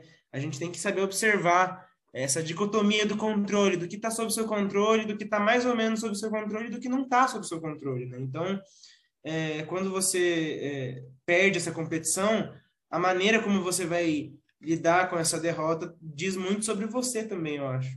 É, eu, eu também queria, né, claro, eu concordo com o Danilo, eu acho que é, a forma como você também encara isso é muito importante, mas a gente também tem que levar em consideração né, o, que, a, o que é igualdade e equidade, né? Uma competição, é, você, beleza, entrar numa competição, aquilo lá é realmente justo, né? Você tem uma, uma relação de, de uma discrepância muito grande entre os, entre os, os participantes, há equidade ali, né? eu respeito ali os limites de cada um. Então, é, é difícil falar do vestibular, a gente está falando do nosso país, que é um país muito grande, muita gente, é uma competição justa, muitas vezes. É, claro que eu não, eu não quero que isso sirva depois também para o viés de autosserviço. Falar, ah, tá vendo? Não dá, é uma coisa muito difícil. Mas tem que ser levado em consideração. Quando você tem uma, uma relação de equidade, eu acho que a competição pode ser interessante. Né? Se você encara dessa maneira também, como o Danilo falou, né? Tentar encarar dessa forma. Agora, muitas vezes a competição é muito injusta, né? E é isso eu acho que é o mais difícil, né? É isso que às vezes frustra bastante. Você, putz, eu não vou conseguir. É, e você desiste antes de tentar, muitas vezes, né? Ou tentar ser o melhor ali. Acaba criando um peso maior. Então, uma competição eu acho interessante quando há essa relação. É, foi até o exemplo que eu dei né, da Olimpíada, né? A Olimpíada a gente vê como uma competição justa, porque todo mundo que está ali tem mais ou menos o mesmo nível, tem mais ou menos as mesmas condições, né? Lógico, tem um cara da, do, do, do norte da África que, que teve muito menos oportunidades para treinar, tem que trabalhar. No Brasil mesmo, o tanto de atleta que tem que né, treinar e trabalhar em outros dois empregos, enquanto o cara dos Estados Unidos dedica a vida 100% a isso. Não quer dizer que o do Brasil seja pior que o dos Estados Unidos, porém teve menos oportunidades para chegar até lá. Ele chegou com muito mais, mais esforço muito mais é, é, é é, muito menos oportunidades mesmo. Então, eu dei o exemplo do esporte, né, mas acho que o vestibular se aplica muito a isso também, porque é, é, a competição só é justa se todas as partes tiverem as mesmas condições de preparo. Aí, se cada um vai se esforçar mais ou menos, aí vai de cada um, né? Mas se todos têm ali a, a, a mesma oportunidade, a gente pode falar que é uma competição saudável, olhando de fora, né? não de, de, cada, de cada competidor. A gente pode falar essa competição é uma competição saudável, porque todo mundo teve as mesmas oportunidades, o mesmo preparo, é, as mesmas condições para se preparar para aquilo, para treinar para aquilo. Agora, você pega um vestibular ou uma, qualquer outra coisa, uma prova numa escola mesmo. Às vezes tem um aluno ali que trabalha à tarde, tem um aluno que, que tem que cuidar dos avós, que tem que ajudar a mãe em casa, enquanto o outro pode ficar só estudando o dia todo. Né? O que não tem nada de anormal nisso, mas aí vai chegar no dia da prova ali, um vai ficar vai superar e falar assim, não, porque você não, não, fez como deveria, você não... E não que a prova seja uma competição, né, nesse caso, a prova principal não, não chega nesse nível de competição, mas de comparação mesmo, né, que também acaba entrando, porque a competição, no fim, ela, ela tem muito esse, esse viés comparativo, e que não é justo. Né? É, é, a gente, a gente é, um pouco até romântico, né, Danilo? É, é difícil é claro, ter equidade, né? É muito tópico pensar que tá, todo mundo vai ter o mesmo número de oportunidades. É, mas, poxa, diminuir talvez essa desigualdade que é tão grande, né? Chegar, claro, é impossível. É, a gente está falando aqui, o Danilo falou da complexidade, né? A subjetividade do ser humano, é muito, são muitas, muitos fatores, né? É difícil para caramba, mas eu acho que diminuir essa, essa desigualdade, né? acho que já ajudaria bastante a tornar a competição mais saudável e, e mais justa. Impossível, claro, né? De novo, repetindo aqui, reiterando, é impossível ser realmente igual, justo, 100%, mesma oportunidade, é complicado, não tem como. Mas poderia diminuir, como a Ana falou, né? Vamos diminuir, vamos subir a média, pelo menos. Bom, é, aproveitando esse gancho, quando. Assim, várias vezes a gente vê, às vezes, às vezes conversa de coach, às vezes nem tanto, que muita gente fala que a nossa única competição deve ser com, com nós mesmos, deve ser com quem a gente foi no passado. E nisso a gente entra muito numa questão de metas, né? E aproveitando que né, daqui a pouco já é Natal. O que vocês acham da questão das listinhas de ano novo? A gente estabelece essas metas, muitas vezes elas não são realistas, às vezes pode até ajudar. É, isso acaba tipo ajudando a manter o foco durante o ano, ou isso acaba piorando porque você se sente obrigada a cumprir aquilo que você escreveu em janeiro que às vezes não faça mais sentido em julho. Eu acho que é muito relativo. Eu acho que depende muito de, de como você lida com esse, esse sistema de metas, né? E também de, do, do nível de dificuldade de, de aplicar essas metas, né? Eu, por exemplo, no começo do ano, eu falei, não, eu quero emagrecer, não determinei quantos quilos eu queria emagrecer, não, não estipulei nada em específico. E eu consegui um resultado muito, muito positivo, em diferença, em comparação com janeiro a dezembro, é, teve uma discrepância. Isso não quer dizer que eu fui emagrecendo constantemente durante cada mês. Não, teve um intervalo que eu estagnei, depois foi acontecendo, e, tipo, hoje eu olho para trás e falo assim, ah, essa meta, entre aspas, né, de, de fim de ano foi, de, de de 2021, né, foi cumprida. Mas é muito relativo, não tem como eu falar assim, não, minha meta esse ano é ganhar muito dinheiro. Beleza, eu vou trabalhar, vou fazer as coisas que eu preciso fazer, mas não necessariamente eu vou conseguir alcançar aquilo. Então, assim, eu acho que quando a gente estipula uma meta, a gente tem que estipular é, tendo a consciência de que ela pode não ser é, batida, essa meta, né? Então, assim, se eu estipulei uma meta e eu quero cumprir ela, beleza, eu vou fazer de tudo para cumprir ela. Mas e se eu não conseguir, como é que eu vou lidar com isso? Então, acho que a gente tem que pensar nisso também. E, assim, em alguns casos, eu acho que é que simplesmente não funciona. Muita gente gosta disso, de estipular meta para se sentir confortável, porque acha que quando se encerra esse ciclo de 365 dias, novas coisas acontecerão, novas oportunidades surgirão, realmente. Mas a pessoa fala, não, porque esse ano vou fazer isso, isso, isso, isso. Porque é bonito, é romântico, né? É uma coisa olha, que estou fazendo, vou pular sete ondinhas e fazer pedidos, e é isso. E no fim, as pessoas só fazem isso em janeiro, em semana que vem ela já nem lembra mais o que, que ela fez de meta, o que, ela, o que, que ela estipulou. Isso acontece muito também, né? É, muitas pessoas criam essa coisa das metas para falar para os outros, porque acha que é bonito, porque acha que. E não, se, não, não foca realmente em, em fazer essas coisas acontecerem. Então, eu acho que depende muito do, do real objetivo daquela pessoa, do, das condições que ela tem para fazer é, aquela meta ser realizada e também de como ela vai lidar com aquilo se não não conseguir cumprir essas metas, né? Porque chega no final do ano a pessoa fala assim, nossa, no começo do ano eu falei que eu queria ter feito isso eu não consegui. Mas a pessoa nem tentou, ela nem começou a tentar aquilo, né? Então tem esse, esse, essa questão também, é, é, é complicado. Acho que é tudo bem até não cumprir, né? Mas como você, como você olha para isso, né? eu, eu sempre faço metas. Não cumpro, beleza, a vida que segue. Agora tem gente que fica realmente, nossa, não fiz isso, meu Deus. É, eu não. É, final de ano é difícil, né? Você fica pensando nas coisas todas, né? Mas é, eu acho que é, é, é você falou tudo, né? Realmente como você olha para a coisa, né? Acredito. Maravilhoso, gente. Agora a gente vai passar para as perguntas dos ouvintes, né, que enviaram para a gente na caixinha de perguntas do Instagram tivemos algumas perguntas e a primeira delas foi o que fazer na rotina para não se sobrecarregar com as provas e os vestibulares? Olha, é, é difícil porque a sobrecarga muitas vezes é psicológica, né? O pessoal coloca aquela lá no final do ano, chega em novembro, aquela loucura. Outubro, novembro, o pessoal tá exausto, muito cansado mesmo.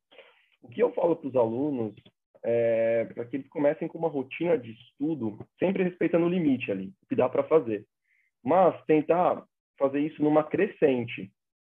Isso vai muito de listinha de final de ano também, porque o aluno de segundo ano que vai para o terceiro, né, no caso de alguns alunos que eu tenho, já chegam, já chegam já no terceiro assim, esse ano eu vou arrebentar, vou estudar muito, chega ali fevereiro, o cara tá virando ali, pá, todo dia, todo dia, chega em julho, o cara tá exausto, cansado. Então é tentar criar uma rotina que respeite o limite e tentar se possível, aumentar isso.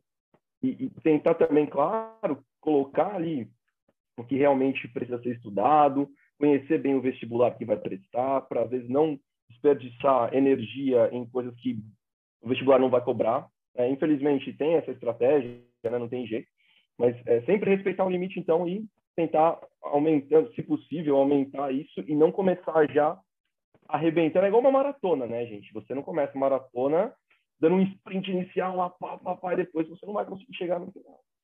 É, eu acho que você precisa, aos poucos, aumentar o ritmo se possível, mas manter. Né? Manter ali a sua rotina de estudos, né? Se, se, se possível, claro, né? sempre falando aqui, né? Respeitando os limites, respeitando o seu contexto. Né? Se der para fazer também. Ah, eu não sou a pessoa mais organizada do mundo, não. Então, assim, eu acho que é tudo questão de equilíbrio, né? Que nem você falou, você saber não, não dar o, o pique lá de uma vez no começo para chegar no final você não estiver dando conta mais. Então, começa aos pouquinhos, né? Vai um dia de cada vez ali. É... E às vezes a sobrecarga, ela, ela é até cert, certamente inevitável, né? Mas também é importante pensar que ela não é eterna, né? Que aquilo vai acabar em algum momento. Não deixar aquilo se tornar patológico, né? Se cuidar, buscar fazer coisas que você gosta.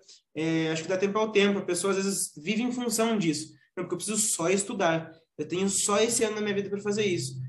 E beleza, tem que estudar, tem que fazer as coisas que tem que fazer, ok. Mas também vai, sai final de semana com os amigos, é, vai fazer um esporte que você gosta, é, ah, gosta de jogar videogame, joga o videogame no horário certo, cria, estabelece é, coisas que você se sinta bem também, que você se sinta feliz, porque senão você vai entrar meio que num sistema de, de punição, parece que você está se punindo o tempo todo. E o estudo, em vez de se tornar algo tranquilo e leve, vira uma punição. Eu tenho que estar tá estudando, eu tenho que estar tá fazendo isso. Então, tornar aquilo uma, um hábito e não um, uma obrigação.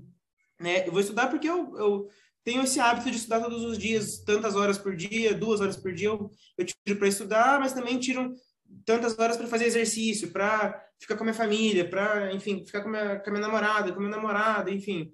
Eu acho que tem que ter esse equilíbrio. É, é, é muito importante. E, e, acho essa questão de provas, né, Petra falou né? Provas e vestibulares. Prova, o aluno vai estar na véspera, né? Não tem jeito.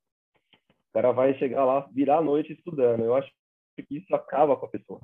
Acaba porque o cara fica a noite inteira estudando, ele não vai lembrar nada do que ele estudou naquele período. Tem gente que fala que funciona. É, assim, não, Danilo fala que Eu, eu sou que... excelente em aprender as coisas de última é, hora. Nas suas Mas, provas eu fazia muito isso, Thiago. Olha só, olha aí. Confissões agora nesse momento.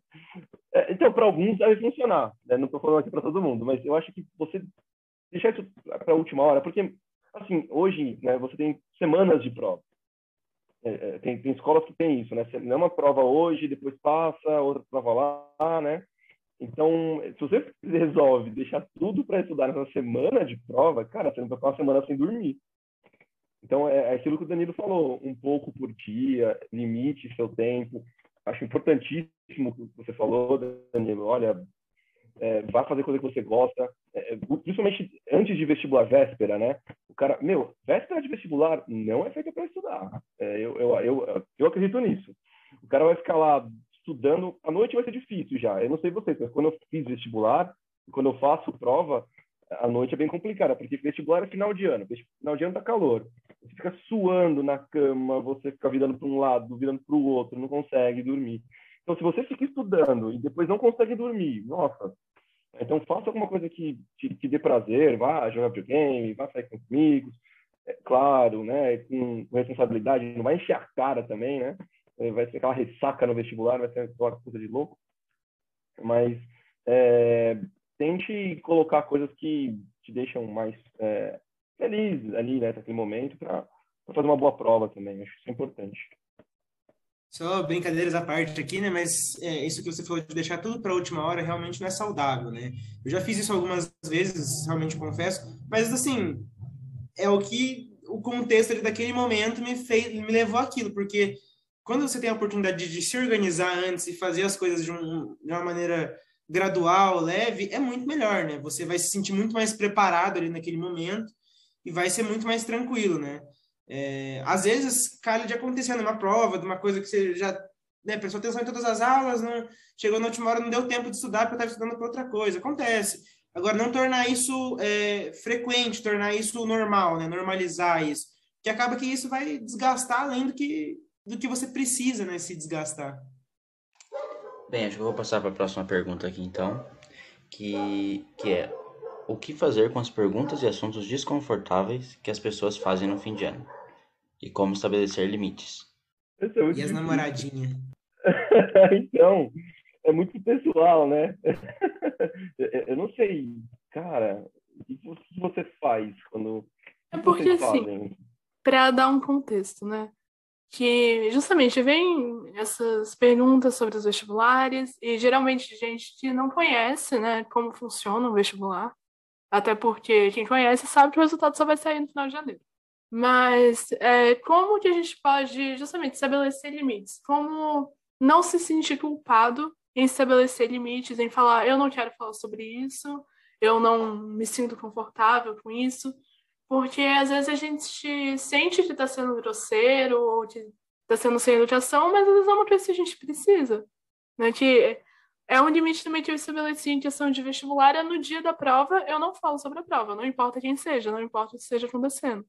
Então seria mais seria mais isso, assim, se teria alguma forma mais fácil de começar a estabelecer limites, qual seria a forma mais fácil de explicar até esse sentimento para as pessoas que não conhecem o ambiente, a situação? Eu acho que mais do que você estabelecer o limite ali com os terceiros, porque isso é o que eu falo, né? Tá dentro da dicotomia do controle também, que é uma uma prática histórica. É, não tem como você, às vezes, controlar o que a pessoa vai te falar ali, né? O que você pode fazer é se preparar para como lidar com isso, para como, porque talvez você fale assim, não quero falar sobre isso. Você saiba falar de uma maneira educada, você traga isso, mas tem aquele tio lá que ele não vai respeitar seu limite, ele vai, ele bebeu três garrafas de Campari, ele vai querer falar do mesmo jeito para você. Então, assim, é, releva, né? Às vezes ignora, sai do ambiente, vai para outro espaço. Então, assim, eu acho que é saber você, é, é, muito mais de você com você mesmo, de como você vai receber aquela informação e de como você vai deixar aquilo te afetar, do que de tentar estabelecer, às vezes, algum limite. Você pode, sim, falar, oh, eu não gostaria de falar sobre isso, né? A gente pode falar sobre outra coisa, eu ainda estou esperando o resultado, não tem como falar muito sobre isso agora, né? Mas se a pessoa não respeitar ainda assim, então sai, muda o ambiente, ou só sorri, concorda, né? O famoso pinguim de Madagascar, sorri, a cene. Então, assim, é, eu acho que, que é saber como você vai lidar com aquilo, né? Então, é, é o seu limite que você vai impor para você mesmo, né? A partir desse momento que a pessoa insistir, eu não, eu vou sair de perto e vou ignorar, não vou falar mais sobre isso. E daqui a pouco a pessoa esquece e já vai estar conversando sobre outra coisa. Então, é, eu acho que é muito mais sobre isso. É, com certeza. Eu tava com um sorriso assim na cabeça que você falou, cara. Tá vendo? A sintonia aqui tá muito boa. É uma sintonia é, é absurda. É impressionante, é impressionante. Mas é, é, é, nessa pegada, acredito mesmo, né? Você tem que. Não tem como controlar. O Danilo falou muito bem, não tem como controlar. Você vai ouvir isso, né? Você vai ouvir qualquer tipo de. toda sorte de perguntas ali no final de ano. É como você trabalha com isso também, né? É, meu, ah, desculpa, não quero falar sobre isso, vamos falar sobre outra coisa, né? Tipo, eu acho que assim é até, é até mais formal, né? Deve ser muito formal ali, né? A sua colocação, ah, mano, ah, não sei, só sai, só em janeiro o resultado, né? E o Corinthians, sei lá, contratou aí, mas como você trabalha, como você fala, como você reage é o mais importante. O outro tiozão lá do Campari, do Danilo, não tem como controlar mesmo, não tem como.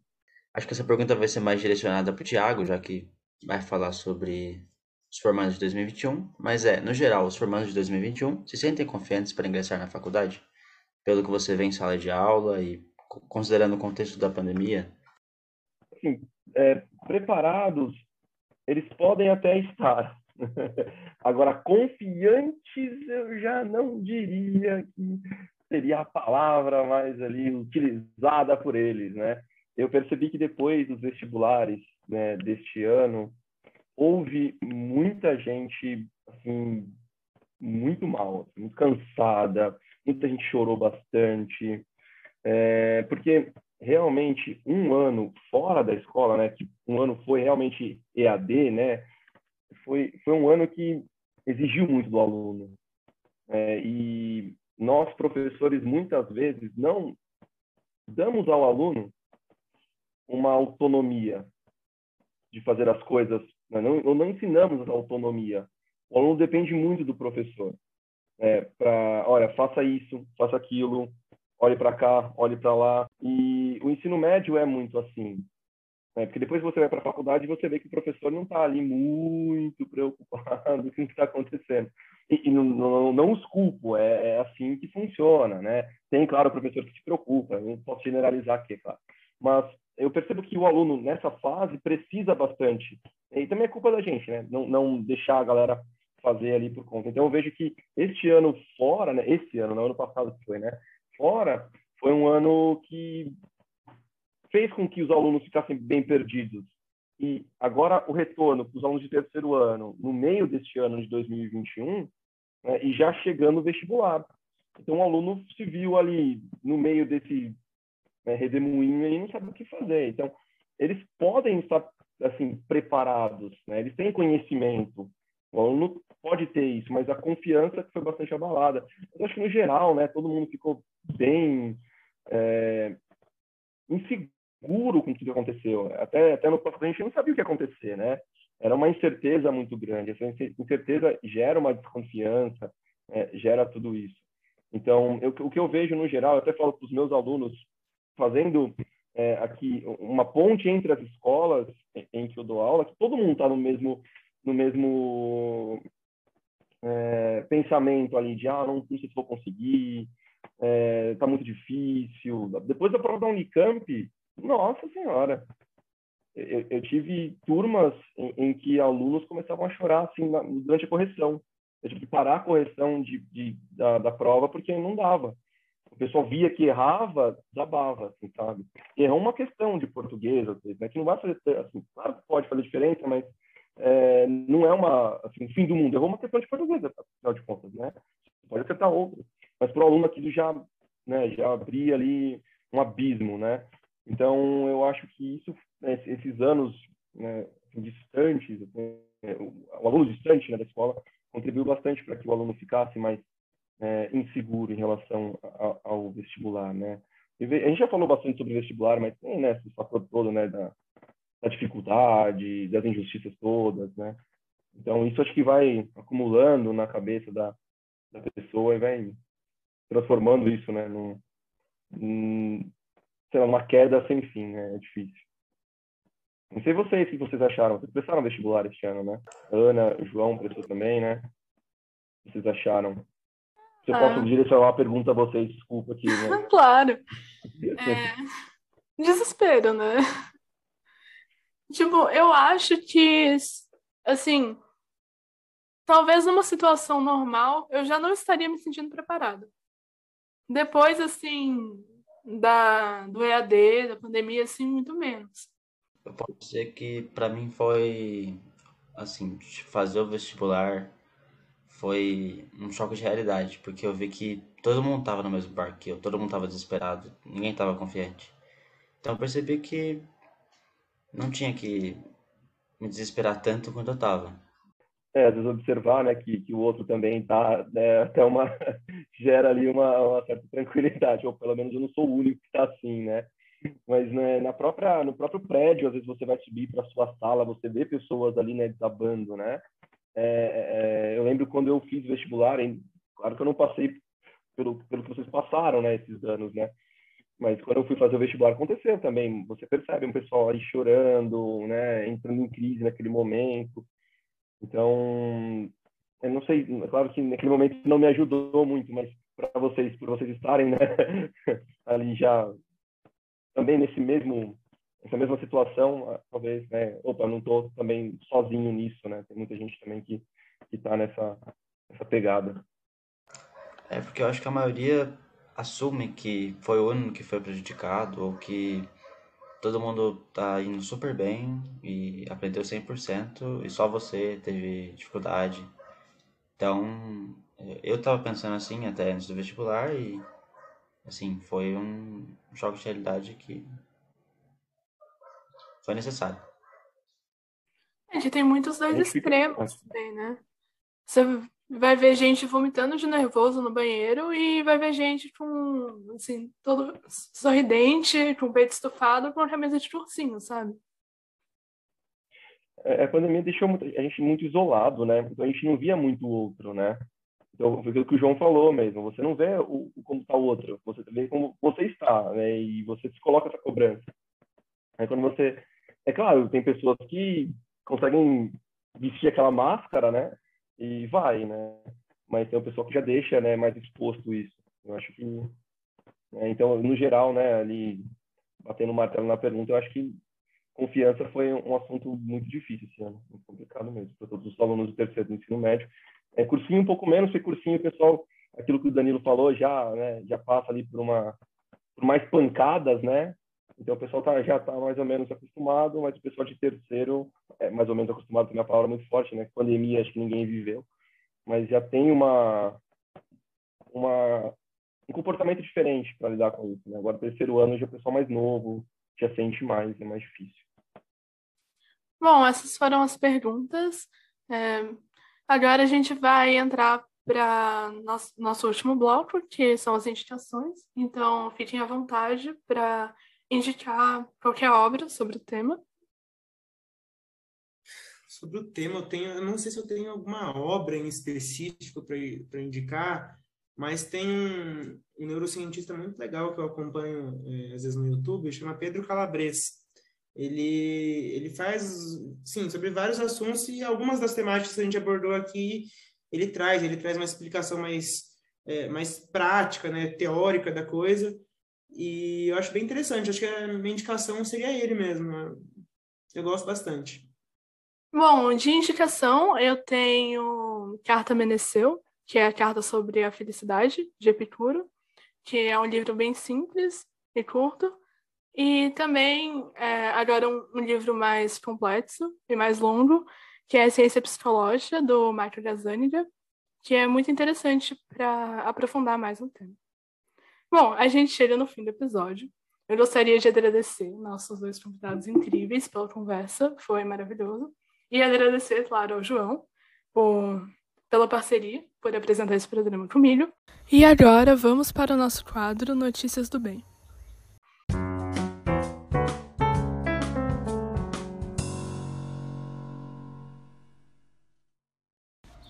Bem-vindos ao quadro Notícias do Bem. A notícia de hoje é que nesta terça-feira um milhão de tartarugas foram soltas na, em um rio na fronteira da floresta amazônica e a Bolívia na tentativa de preservar as espécies. Os filhotes de tartaruga da Amazônia foram soltos em porto do rio Guaporé, ou Itinés, na fronteira entre os dois países. A ação foi feita por biólogos voluntários da margens do rio Itinés, na Bolívia, e do Guaporé, do lado brasileiro. Eles formaram um projeto binacional para proteger a espécie que corre risco de extinção.